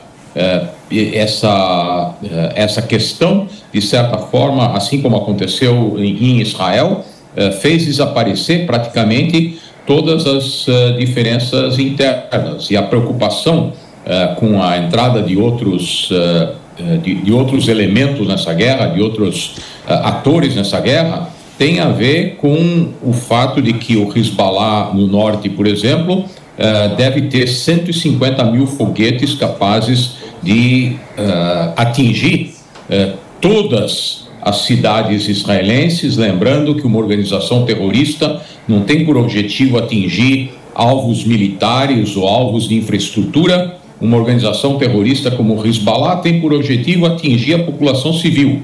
Então, o que provavelmente aconteceria é que se se, se iniciasse um ataque por parte do Hezbollah ou se houvesse uma clara indicação de que o Hezbollah vai uh, entrar nessa guerra, uh, as forças uh, israelenses, eventualmente apoiadas por forças americanas, bombardeariam o máximo possível de alvos identificados com esses lançadores de foguetes que podem ameaçar a população israelense. Nós podemos ter, eventualmente, um ataque preventivo que elimine uma boa parte desses foguetes que ameaçam a população israelense. Muito e bem. Se Pra... o Irã se envolver nessa guerra, nós estamos falando de um confronto no Golfo Pérsico, uma possível interrupção do tráfego, do trânsito de petroleiros no Golfo Pérsico, que abastece uma boa parte do mundo com o petróleo que é necessário para o funcionamento da economia internacional. Sem dúvida, a gente estava até comentando disso, professor. Agora, só passar uma informação para vocês: essas imagens ao vivo de mais explosões registradas ali na faixa de Gaza. A preocupação atual é com os reféns que o Hamas conseguiu capturar desde o último sábado. Vou passar para vocês algumas informações. São cerca de 150 pessoas que foram feitas de reféns justamente quando o Hamas fez aquele ataque surpresa no último sábado. O próprio Hamas está afirmando que escondeu esses reféns em locais e túneis absolutamente seguros dentro da faixa de Gaza e ameaçou, inclusive, matar os reféns se algumas casas de civis forem bombardeadas por Israel. Sem aviso prévio. É, são informações que a gente passa para vocês justamente vindas aí por parte do Hamas, da organização terrorista Hamas, que infelizmente está deixando aí 150 pessoas reféns, Mano Ferreira. Sim. Professor Samuel, obrigado por estar aqui com a gente. Eu gostaria de perguntar sobre a estratégia operacional de Israel, porque a gente sabe que o terrorismo, infelizmente, usa como tática é, colocar os civis como escudos e que é, nesse contexto é, também há uma estratégia de tentar modificar a narrativa e se colocar na posição de vítima do Estado de Israel. Então, Israel precisa atuar com com muito cuidado e estratégia para diminuir os danos civis. Então, eu queria ouvir a avaliação do professor sobre é, esse, como está sendo a incursão de Israel e os próximos passos nessa guerra. Bem, ao contrário do, do Hamas, uh, o, e ainda que a mídia internacional uh, nunca reconheça, Israel sempre se preocupa nas suas ações militares em não atingir civis. Obviamente, isso não é possível. Hamas declarou uma guerra contra Israel e, numa guerra, os civis sempre são vítimas. Vejam o que está acontecendo na, uh, na, na, Ucrânia, a quantidade de, uh, de vítimas civis. Então, primeiro, o mundo tem que reconhecer que foi declarada uma guerra contra Israel e Israel está engajada nessa guerra para garantir que algo como o que aconteceu no sábado nunca mais voltará a acontecer. Eu já, eh, em algumas outras entrevistas, já dei esses parâmetros, quero repetir isso para os uh, telespectadores aqui. Uh, vocês imaginem que uma, numa cidade como São Paulo ou Rio, 20 mil pessoas fossem assassinadas num dia e 4 mil pessoas fossem sequestradas. Essa é a proporção do que aconteceu em Israel em relação à população israelense. Todo mundo conhece alguém que morreu ou que foi sequestrado. E a resposta do governo israelense, das Forças Armadas israelenses, tem que ser proporcional a isso.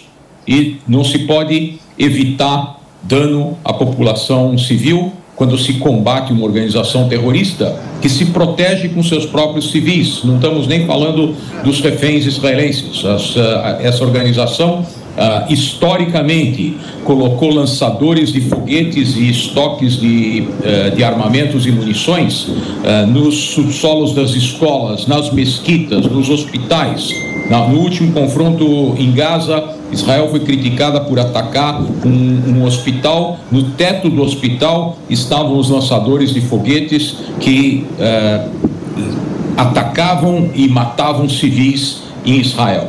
Então, temos que reconhecer o fato e que estamos tratando não com, um, não com um exército que respeita a Convenção de Genebra, mas sim uma organização terrorista que não tem absolutamente nenhum escrúpulo. E vocês estão todo o tempo mostrando imagens uh, da faixa de Gaza. Eu sugiro que vocês mostrem imagens das cidades em Israel que estão sendo bombardeadas por foguetes desde o sábado todo o tempo, intermitentemente, salvas de foguetes. Eu tenho amigos em Israel, eu converso com eles por telefone e ouço no telefone deles as sirenes avisando que foguetes estão uh, se dirigindo para as áreas onde eles, onde eles moram. A vida em Israel uh, foi a normalidade da vida em Israel foi interrompida desde o sábado Sim. por essa mesma razão, pelo fato de o país estar sendo bombardeado. E sobre uma incursão terrestre, por enquanto tudo são especulações. As Forças Armadas israelenses aprenderam as lições dos últimos uh, confrontos, sabem que o Hamas fez uma provocação, preparado para uh, criar armadilhas para essas forças terrestres que vão certamente em algum momento entrar para eliminar a liderança do, do Hamas. E o aviso que, que, que o próprio Hamas deu de que edifícios civis não devem ser atacados sem aviso prévio, mostra claramente a forma como atua o exército israelense. Eles avisam antes para os civis para se retirarem dos locais que vão ser atacados, porque os alvos não são os civis, os alvos são os Perfeito. depósitos de munição Professor, e as bases de lançamento de foguetes. Perfeito. Para você que sintonizou agora na programação da Jovem Pan, a gente continua aqui na cobertura do que acontece lá em Israel. Israel, infelizmente, em guerra contra o Hamas. Deixa eu agradecer o professor que participou aqui com a gente. Obrigado, viu, professor? Volto sempre aqui à programação da Jovem Pan. Agora a gente vai conversar com uma outra pessoa, gente, o Rabino, que atualmente mora no Rio de Janeiro, mas ele morou por 16 anos em Israel. Eliarro Haski já está conectado aqui com a gente e vai contar um pouco como é que está a repercussão na comunidade judaica disso, né, Rabino? Seja bem-vindo. Muito obrigado, Paulo, aí, pelo convite. É uma honra estar aqui com vocês.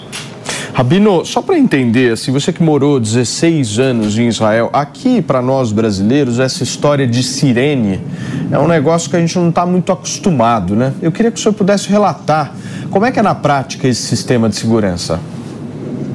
Olha, o sistema de segurança, né, ele é maravilhoso, ele é uma desenvoltura né, israelense com ajuda americana, que já existe há mais de 10 anos, que tem uma, uma, uma tecnologia computadorizada que faz as contas sozinho a partir do momento que o foguete sai da terra, né, de terra em Gaza. A partir do momento que ele começa, começa a subir, os primeiros 5 segundos, os computadores que estão atrelados ao Iron Dome, domo de ferro, eles sabem exatamente onde vai cair e tocam a sirene apenas naquela área da cidade onde o foguete supostamente pode cair. Nesse momento é lançado um teleguiado que explode, né, um instante antes de chegar no míssil é, é, do inimigo.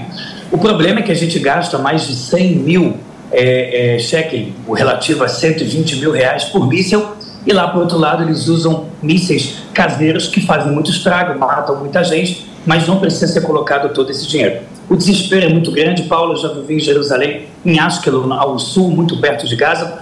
Em Ashkelon, eu peguei, passei por dois conflitos com terroristas jogando milhares de mísseis de modo indiscriminado sobre Israel. Nós tínhamos apenas 30 segundos para juntar toda a família no bunker ou deitado no chão, numa escada, já que muitas casas não têm bunker, infelizmente.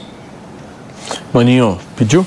Pedi. Rabino, bom dia, obrigado por conversar conosco. É, ontem nós tivemos lá em Israel o enterro da brasileira Bruna Valeano, que morava em Israel apenas com a mãe e uma irmã. E houve, por isso, um chamado para que outras pessoas da comunidade comparecessem é, ao enterro. Eu queria pedir para o senhor explicar como que funciona é, a tradição e também como está sendo esse momento de solidariedade da comunidade judaica com todas as vítimas. Claro, mano, obrigado pela pergunta. Essa menina Bruna, ela estudou no nosso colégio, da qual sou rabino no Rio de Janeiro, ela da qual eu cresci também a vida toda ela é conhecida por toda a nossa escola, todo o nosso movimento juvenil judaico chamado Benei Akiva, e ela, né, é, é, infelizmente foi assassinada. Aí a gente não sabe nem o que aconteceu antes dela ter sido assassinada, já que a brutalidade do Hamas e a covardia é absurda, é imensa. A gente veio 40 bebês encontrados sem cabeça em Israel, é algo ISIS para baixo. O que aconteceu é que ela tinha muito poucas famílias, como você bem falou, e a, o povo judeu é extremamente unido, começou-se a falar nas redes sociais que precisavam de, de gente. Mesmo sob bombardeio, mesmo tendo que fugir em segundos abaixo de Sirene, mesmo mísseis caindo e matando pessoas, mais de duas mil pessoas saíram das suas casas e foram dar solidariedade e acompanhar o discurso fúnebre, que é muito parecido com o que acontece no mundo todo, tem o discurso fúnebre, se despede daquela pessoa, se dá bênçãos especiais e se enterra é, é, diretamente na terra, né? A, a, o costume judaico é não fazer em caixão, já que está escrito na Bíblia, né, que a gente veio da terra para a terra, a gente vai voltar. Então existe esse entendimento diferente. O que é importante falar, mano, muito legal dizer, é que Israel é um dos únicos países do mundo que quando passa por conflito tem mais pessoas entrando em Israel do que saindo. É, é uma pessoa que deu uma alguns dias atrás na CNN uma, uma, uma entrevista dos Estados Unidos falando quando ele chegou lá no balcão, perguntou: Olha, como é que está aí lá? Né, a maior empresa israelense aérea, vocês devem certamente estar muita gente querendo fugir de Israel. Olha, tem gente sem assustada saindo de Israel, mas tem muito mais gente entrando em Israel, muito mais pessoas voltando para dar força, reservistas voltando. Então é um trabalho muito bonito, é uma união muito grande, que é conhecida mundialmente a união do povo judeu e agora se faz presente e reluzente para o mundo todo. Muito bem, Pepe, a palavra é sua. Rabino, bom dia, obrigado pelo seu tempo é, na parte da manhã para falar com a gente. É impressionante essa união realmente do povo é, judeu em geral, não é? Eu vi uma imagem muito é, chocante, mas no bom sentido, né? Quando eu vi aviões cheios de israelenses é, saindo dos Estados Unidos para Israel para participar da guerra, né? É, esse sentimento de pertencimento, esse sentimento realmente de você fazer parte de uma nação, né, uma nação que foi perseguida né, historicamente, né, realmente é impressionante, né? É uma nação também que congrega pessoas de várias partes do mundo, né? Muitos brasileiros, a gente fala com muitos brasileiros diariamente é, do Brasil que são judeus, estão em Israel, né? É, e se sentem como parte de Israel e que não querem sair de lá, né? Querem continuar lá é, porque ele sente que, que, que Israel faz parte intrínseca é, dele, né? Eu queria que você falasse também um pouco desse sentimento mesmo, né? Como, como, como é que você vê é, isso e como você acha que isso pode é, afetar o povo de Israel em geral no futuro, né? Porque pela, é, apesar de vocês viverem constantemente em conflito, né? Esse conflito foi diferente dos outros, né? Mataram mil pessoas de forma covarde em Israel, não é? E a guerra não tem prazo para terminar, né? Essa guerra pode demorar meses, pode demorar anos, né? É impressionante, né? Olha, realmente é impressionante, Pepe, essa questão da união, ela se faz muito necessária. Casos inacreditáveis, que são reservistas de 95 anos, colocou a sua farda e foi se apresentar para ajudar, nem que seja na cozinha. A gente tem eh, idosos de 75 anos que se juntaram para serem os primeiros aí ao kibbutz após aquela chacina eh, do pai do Alok, que teve toda aquela né, a festa que foi feita pelo, ligada ao pai da Ló, aquela rave, e idosos de 75 anos pegaram as suas armas que tinham em casa e foram lá e conseguiram eliminar 17 terroristas, salvaram muitas pessoas. Então essa ideia de você, quem salva uma vida como se estivesse salvando o mundo todo, que é uma frase da nossa Torá oral, ela se faz realmente de verdade. O que é muito importante entender, nós não estamos vivendo um conflito entre dois países. Nós estamos vivendo um conflito literalmente entre pessoas que respeitam a vida e amam a vida versus monstros que estupram, matam, decepam cabeças e fazem qualquer coisa contra pessoas que não aceitam o islamismo radical. Israel é um ponto de tudo que você quiser imaginar, da parte religiosa, da parada gay em Tel Aviv, de muitos muçulmanos que trabalham, trabalham no exército, muçulmanos que trabalham na espécie do STF, que é a Bagat de Israel. Em Israel, você tem tudo que você pode imaginar, inclusive agora, israelenses estão revoltados como eu também, porque terroristas que foram feridos em Israel estão sendo tratados nos hospitais. Acho que nós perdemos aqui a conexão com o Rabino. Voltou, Rabino. Perdeu rapidinho a conexão, Sim. agora voltou. Obrigado. Então, terroristas que estão, que foram baleados é, dentro de Israel, estão sendo cuidados em hospitais israelenses ao lado de vítimas do terror, o que eu sou completamente contra. Deveria devolver para o governo do Hamas, já que eles estão causando tudo isso. Acho que a gente perdeu novamente aqui a conexão com o Rabino Eliarro. Daqui a pouquinho ele volta. O Rabino que morou, inclusive, por 16 anos. Acho que ele voltou. Voltou, Rabino? Não, a gente vai. Vamos fazer o seguinte: vamos refazer a conexão. Voltou? Acho que a gente está te ouvindo melhor Sim, agora. sim. Por favor.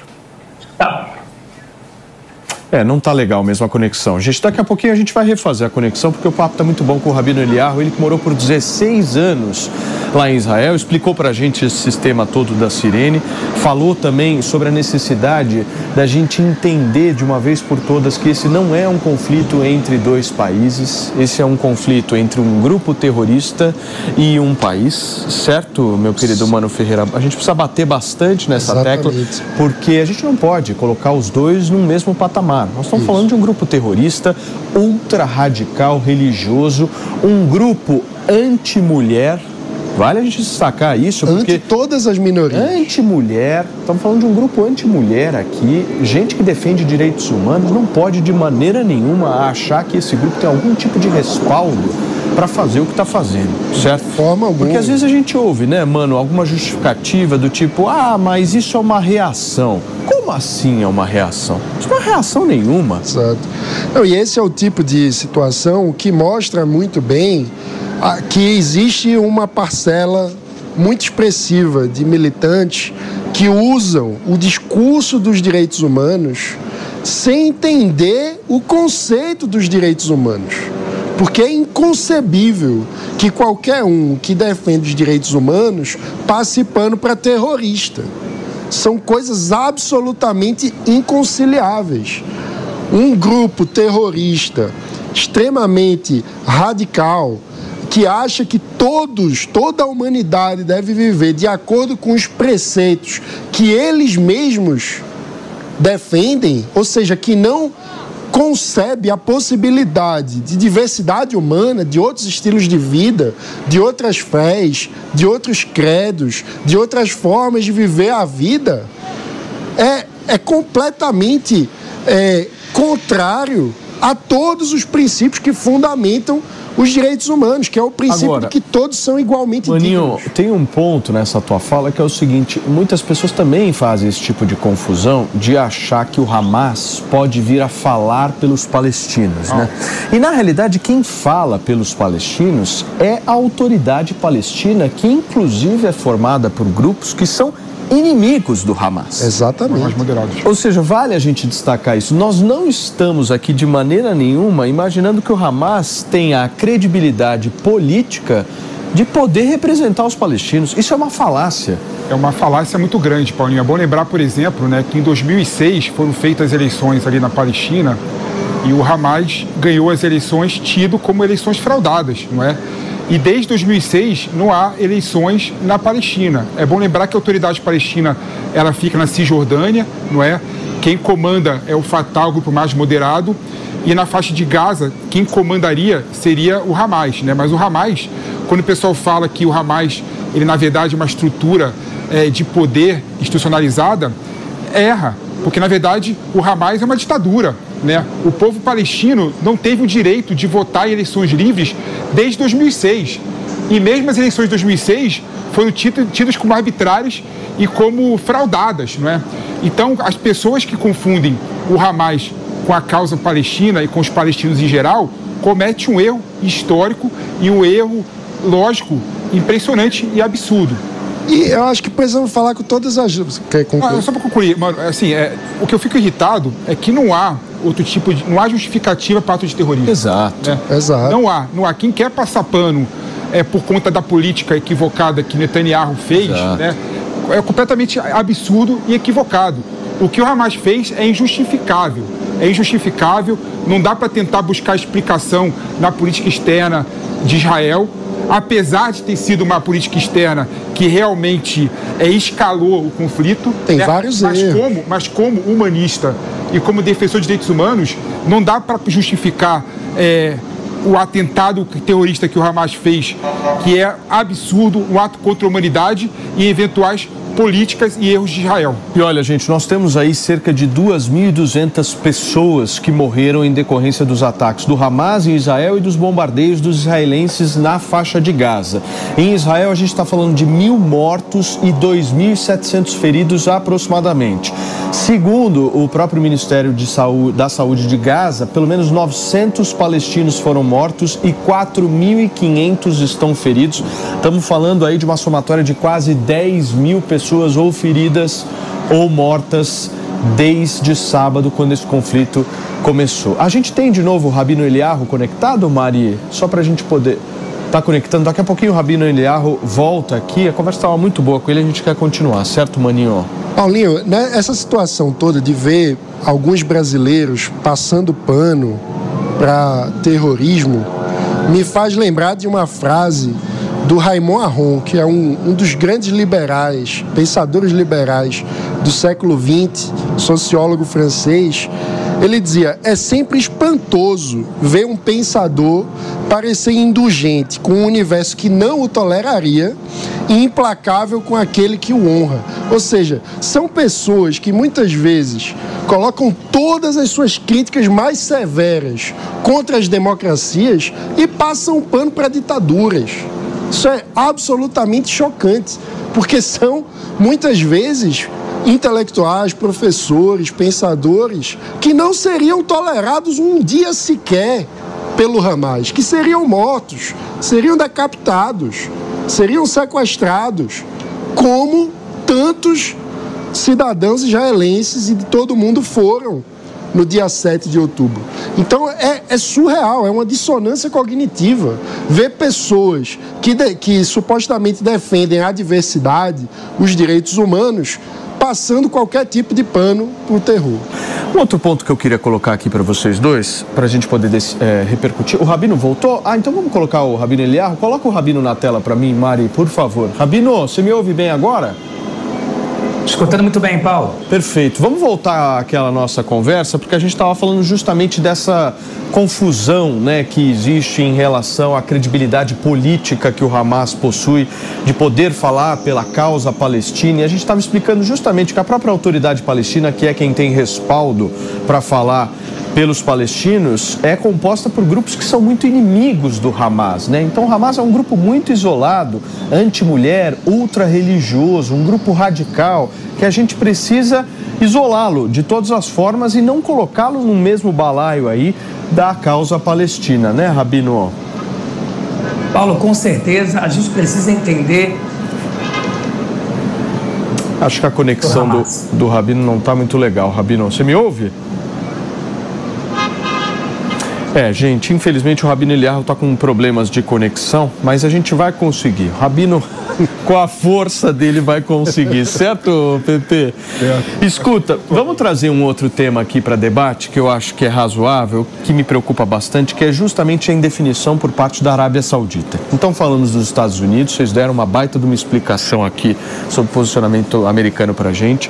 Falamos do nosso receio em relação à postura do Irã, mas eu acho que a Arábia Saudita ela também é importante da gente comentar, porque ela estava, Maninho, acho que foi você que trouxe Sim. isso aqui hoje, num processo de aproximação americana, certo? Justamente no sentido de reconhecer Israel como um Estado. Chamados Acordos de Abraão. Exatamente. A minha dúvida para vocês é: ela permanece com o mesmo posicionamento? O que, que vocês acham? Essa é uma grande incógnita. Muitos analistas colocam que o Irã incentivou é, o, o atentado terrorista, inclusive o atentado teria sido decidido numa reunião com a participação do Irã, com o objetivo de impedir o avanço desse acordo, que pode significar um novo momento de paz naquela região.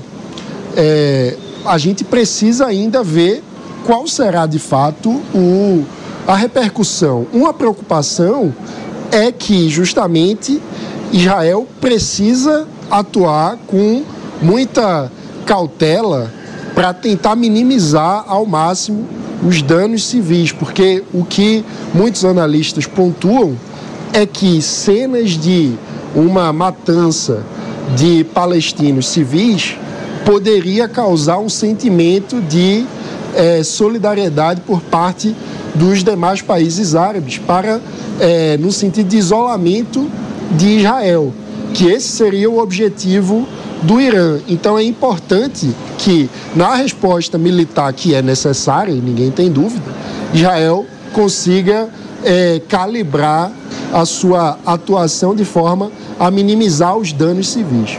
Fala, Pepe. É, não, esse, esse, isso que o Mano falou é um ponto interessante, né? É, vários especialistas estão falando que realmente o Hamas atacou é, Israel com apoio do Irã para impedir o tratado entre Arábia Saudita e Israel. Mas, na minha opinião, pode ter um efeito contrário. Né? A Arábia Saudita ela está buscando sempre é, a propaganda do regime dela, mostrando que o regime dela não é tão autoritário como dizem. Fez uma política muito grande de trazer esportistas do mundo todo a Arábia Saudita. Então, na minha opinião, há uma grande possibilidade desse atentado que o Hamas fez, na verdade, catalisar o acordo.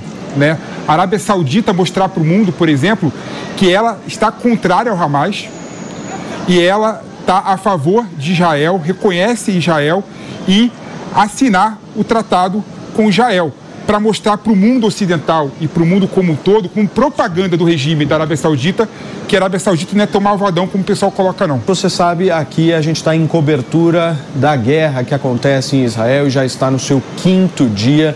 Nós temos hoje diversas notícias preocupantes em relação ao conflito, inclusive a de que brasileiros estão entre os reféns do Hamas, os cerca de 150 reféns aí que o Hamas disse que possui, inclusive, segundo a própria organização, teria colocado as pessoas em túneis que eles dizem seguros na própria faixa de Gaza. Imagens recuperadas aí de todos os destroços, a destruição completa, a violência, muita fumaça, escombros, pessoas eh, sobre esses escombros sem saber o que fazer, pessoas que residem ali na região. Eu vi recentemente até um vídeo de uma brasileira que mora ali na faixa de Gaza, extremamente emocionante da situação complexa, né, gente, que é justamente viver num estado de guerra dessa forma que vocês podem ver por aqui. Agora, uma dúvida, uma outra dúvida que também surge é sobre essa postura de Israel, né? Porque o PP trouxe a informação aqui de que o ministro israelense disse que vai começar a incursão por terra. Quando que você falou? Hoje? Hoje mesmo. Horas antes falou que, que ia começar. Uma incursão por terra necessariamente promove mais matança. Vocês concordam comigo? Significa que é a postura de Israel justamente na Agora eu vou cantar em hebraico, vamos ver você. de uma resposta rápida, forte por parte de Israel, mas que vai promover violência, né? Agora, Paulinho, um ponto interessante que essa guerra envolve muito uma questão psicológica. É, Israel sabe que, aliás, Hamas sabe que Israel vai fazer uma contraofensiva, né? É, Israel sabe que o Hamas teoricamente está esperando Israel chegar numa incursão terrestre. Então, talvez essa guerra de nervos, o ministro da, o ministro das Relações Exteriores de Defesa de Israel falando que vai fazer é, o ataque por terra, seja para criar realmente uma apreensão no Hamas. Né? Talvez ele queira criar uma guerra psicológica para atacar daqui a uma semana, mas Hamas achar que está atacando, tipo, imediatamente agora. Né? É, ou seja, então está tendo uma guerra psicológica entre os dois lados que faz parte da guerra, faz parte da questão da guerra, né? porque Israel sabe que Hamas está esperando ele. Hamas sabe que Israel vai fazer incursão terrestre. Ou seja, esse jogo aí é um jogo que vai ser definido nos próximos dias. Gente, o Rabino Eliarro está conectado novamente. Rabino, tomara que agora desça. Hey guys, it is Ryan. I'm not sure if you know this about me, but I'm a bit of a fun fanatic when I can. I like to work, but I like fun too. It's a thing. And now the truth is out there. I can tell you about my favorite place to have fun Chumba Casino. They have hundreds of social casino style games to choose from, with new games released each week. You can play for free anytime, anywhere. And each day brings a new chance to collect daily bonuses. So join me in the fun. Sign up now at chumbacasino.com. No purchase necessary. VGW Group. Void were prohibited by law. See terms and conditions. 18 plus. Certo. Sim, Paulo, estamos juntos. Agora sim. A gente estava falando sobre essa resposta de Israel, Rabino. Eu queria que você pudesse comentar como é que você está vendo ela. Bom, eu acredito que Israel tem que continuar né, de forma intensa atacando o Hamas. A gente não está falando de povo árabe, povo judeu. Eu mesmo Ora, uma de uma família. Eu mesmo venho de uma família árabe, da minha mãe vem do Egito. Eu acho que a gente tem que viver em paz, mas a gente precisa realmente agir com muita força contra o Hamas, porque ele não vai parar. A cartilha oficial deles é destruir o Estado de Israel e varrer Israel do mapa, igual o Irã, que o financia. A mesma coisa Hezbollah e muitos países muçulmanos que aceitam o radicalismo. Mas a maioria do povo árabe quer paz. Então todo mundo está sofrendo nessa guerra. Só que se a gente parar agora, teremos 150 sequestrados, entre eles bebês, mulheres, idosos, na mão de monstros. Fora isso, a gente não teria terminado com o Hamas e a gente ficaria de joelho frente a esse grupo terrorista. A única opção que Israel tem é vencer o Hamas. Nós não temos outro país como país judeu. Nós temos hoje em dia dezenas de países cristãos no mundo, dezenas de países muçulmanos, países hinduístas, mas a gente não tem um país judaico a não ser Israel. Se Israel, por questão de subsistência, acaba ficando de joelho para o Hamas, isso é uma mensagem muito ruim para todos os grupos terroristas, principalmente para o Irã. Por isso que chegou a hora da gente terminar com o Hamas e libertar dessa forma os árabes desse sofrimento que é uma mulher sair sem burca ser executada, Casal gay, quando é descoberto, é jogado de prédios. Então, tudo isso precisa terminar. O ser humano não aguenta ver isso e, e dormir naquela noite. Fala, Mano. Rabino, a gente viu hoje a publicação de uma nota pelo presidente Lula fazendo um apelo em nome das crianças que estão no conflito, tanto as crianças que são reféns do Hamas, como as crianças que vivem na região de Gaza, que está na iminência de uma incursão terrestre. É, eu queria ouvir a opinião do senhor sobre é, um possível cordão humanitário que, que preserve as crianças, que ajude a retirar as crianças do território. Qual a sua visão sobre isso? A minha visão é que o Brasil, né, o governo brasileiro, deveria primeiramente criticar de forma veemente e não ficar passando pano, mudando palavras, indo para trás, fazendo essa dancinha política, porque no fundo sabe que o governo é amigo do Irã, o governo recebe parabéns do Hamas, a gente sabe qual é a ligação do governo brasileiro com os terroristas e essa visão, né, todo esse flerte, essa mistura de socialismo com terrorismo que às vezes tenta um se conectar com o outro. Então, o Lula está fazendo só o papel dele, pelo menos ele está sendo fiel ao que ele é. Agora, Agora, o que a gente. Por favor, Rabino, Oi? por favor, por favor, pode seguir. Então, o que a gente espera é que o presidente do Brasil, o governo brasileiro, fale de forma dura contra o terrorismo. Porque quando a gente coloca desse jeito, pessoal, vamos parar, cuidado, as crianças dos dois lados, a gente está dizendo, em outras palavras, o quê? Que se Israel botar um cessar-fogo, como a situação vai ser, qual vai ser o dia seguinte, o que, vai acontecer com esses 150 sequestrados, o que, vai acontecer com Israel daqui uma semana, um mês. Poucas pessoas querem saber o que vai acontecer. Porque quando acontece uma guerra grande em Israel, ela vira foco do mundo. Mas os problemas do dia a dia com o terrorismo quem tem que lidar é só Israel. Então, quando chega um momento da gente estar vivendo uma situação de sobrevivência, eu acho que ninguém melhor do que a própria sociedade israelense o exército Israel entendeu o que precisa fazer. Não é hora agora da gente falar que por causa das crianças a guerra tem que acabar. Na minha opinião, é o contrário. Por causa do bem das crianças, a guerra precisa continuar para destruir o Hamas. Ninguém quer guerra por guerra. Ninguém aqui está falando de guerra territorial. Até porque a ONU, em 47, propôs né, o Estado judaico palestino, os judeus aceitaram a partilha. Depois, quando os judeus em 67 foram bombardeados, em 73 em Yom Kippur, todas as vezes Israel falou, vamos dividir. Arafat, ninguém. Ou é tudo ou é nada. Ou é vocês para o mar, ou a gente não aceita. Israel perdeu a paciência, porque se a gente continuar nessa brincadeira, a gente termina. Então não dá para ficar nessa coisa de eu não a pessoa que fala de uma forma muito geral, eu sou contra tudo isso, tudo tem que acabar, como se não passe de máscara tivesse como resolver. A grande verdade é que se alguém tivesse uma criança, ainda mais uma filha, sendo estuprada agora em Gaza, com certeza não falaria uma frase do tipo: pessoal, vamos parar, amor, vamos soltar pombas, cuidar. Não, agora a gente precisa libertar os nossos reféns, a gente precisa esmagar o terrorismo e isso é libertar os árabes de toda a execução que eles vivem para dizer para vocês que ontem teve já uma pequena manifestação em Gaza de pessoas contra o Hamas, lá é Coreia do Norte. Para as pessoas tentarem fazer uma manifestação é porque eles estão desesperados.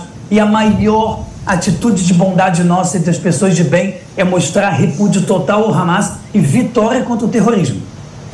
Muito bem, Rabino, eu vou pedir para você continuar aqui com a gente, porque a gente vai conversar agora com o nosso correspondente internacional, porque o primeiro-ministro de Israel, Benjamin Netanyahu, e o líder da oposição, Benny Gantz, chegaram a um acordo para um governo de emergência no país. A informação foi confirmada agora há pouco por lideranças políticas de Israel. Quem vai trazer detalhes para a gente é o Han Lutzki, que está direto de Haifa, em Israel. Como é que vai funcionar esse governo de emergência? Han, bem-vindo.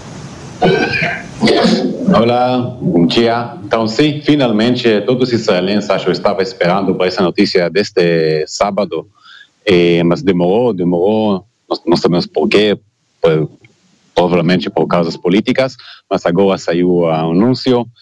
Benny Gantz, o líder do partido Cajol Lavan, vai entrar no, não é Cajol Lavan, é, vai entrar no governo de, de Benjamin Netanyahu, ele vai ser um ministro sem uma função específica, mas ele vai estar dentro do gabinete da guerra, gabinete que vai incluir o primeiro-ministro Benjamin Netanyahu, o ministro de Segurança Yoav Gallant e agora também o Benny Gantz.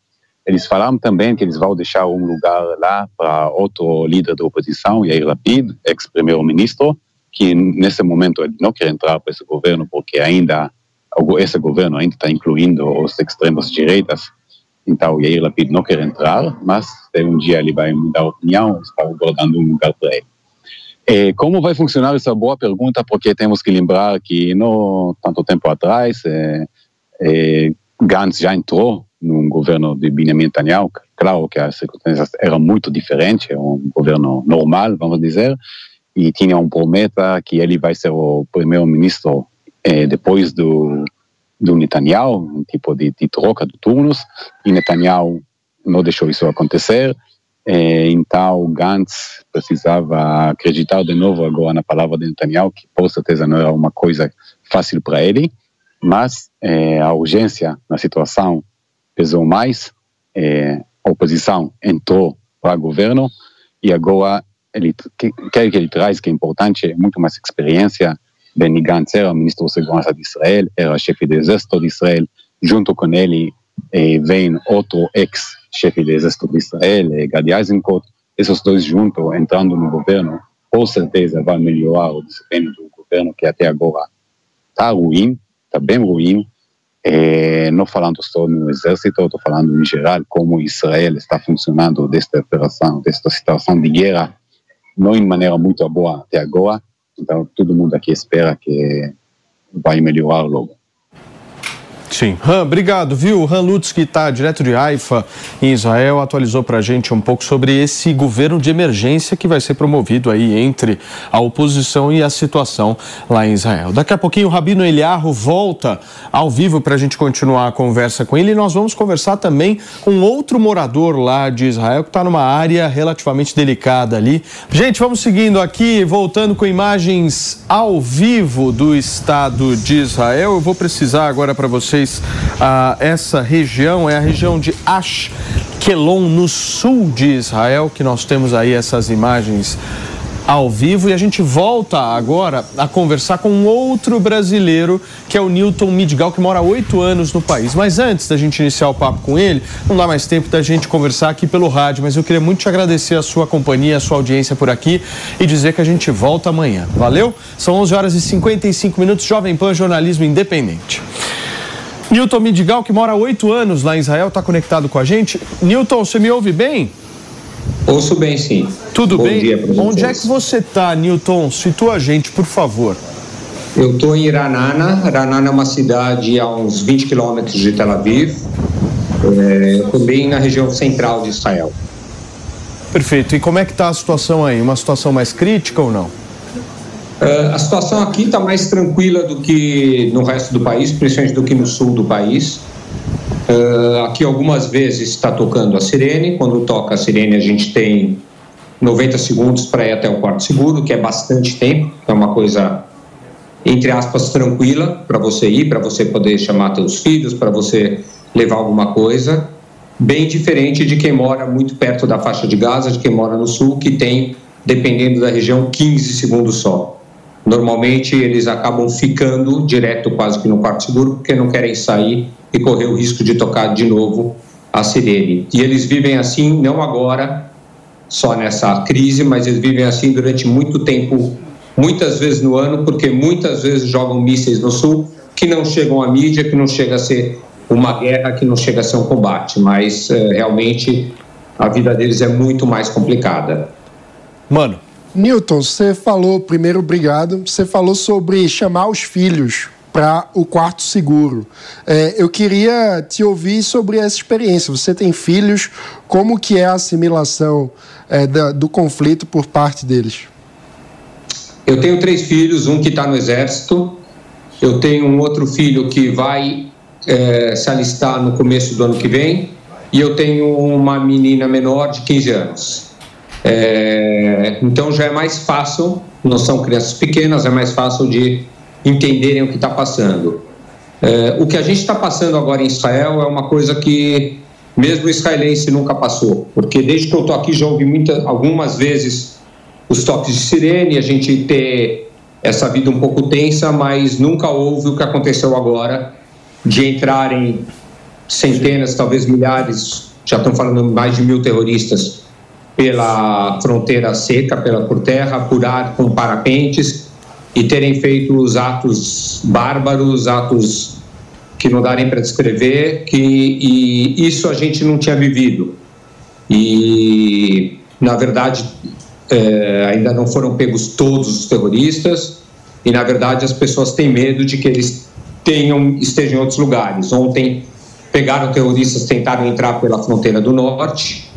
Agora no norte também é, estão jogando foguetes, então o Hezbollah está tá fazendo os testes. Deixa eu só te pedir, Oi. só te pedir a palavra. Eu vou te fazer um convite para você claro. participar amanhã do programa, porque infelizmente você e também o Rabino Eliarro novamente aqui no programa, que infelizmente o nosso tempo acabou. Eu queria muito agradecer a sua audiência, a sua companhia por aqui.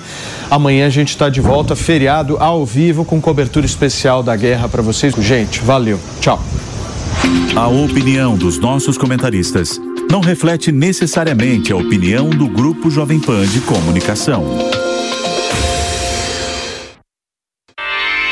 Realização Jovem Pan News. It is Ryan here and I have a question for you. What do you do when you win? Like are you a fist pumper? A woohooer, a hand clapper, a high fiver. I kind of like the high five, but if you want to hone in on those winning moves, check out Chumba Casino. At ChumbaCasino.com, choose from hundreds of social casino style games for your chance to redeem serious cash prizes. There are new game releases weekly, plus free daily bonuses. So don't wait. Start having the most fun ever at ChumbaCasino.com. No purchase necessary. VGW. Void were prohibited by law. See terms and conditions. 18 plus.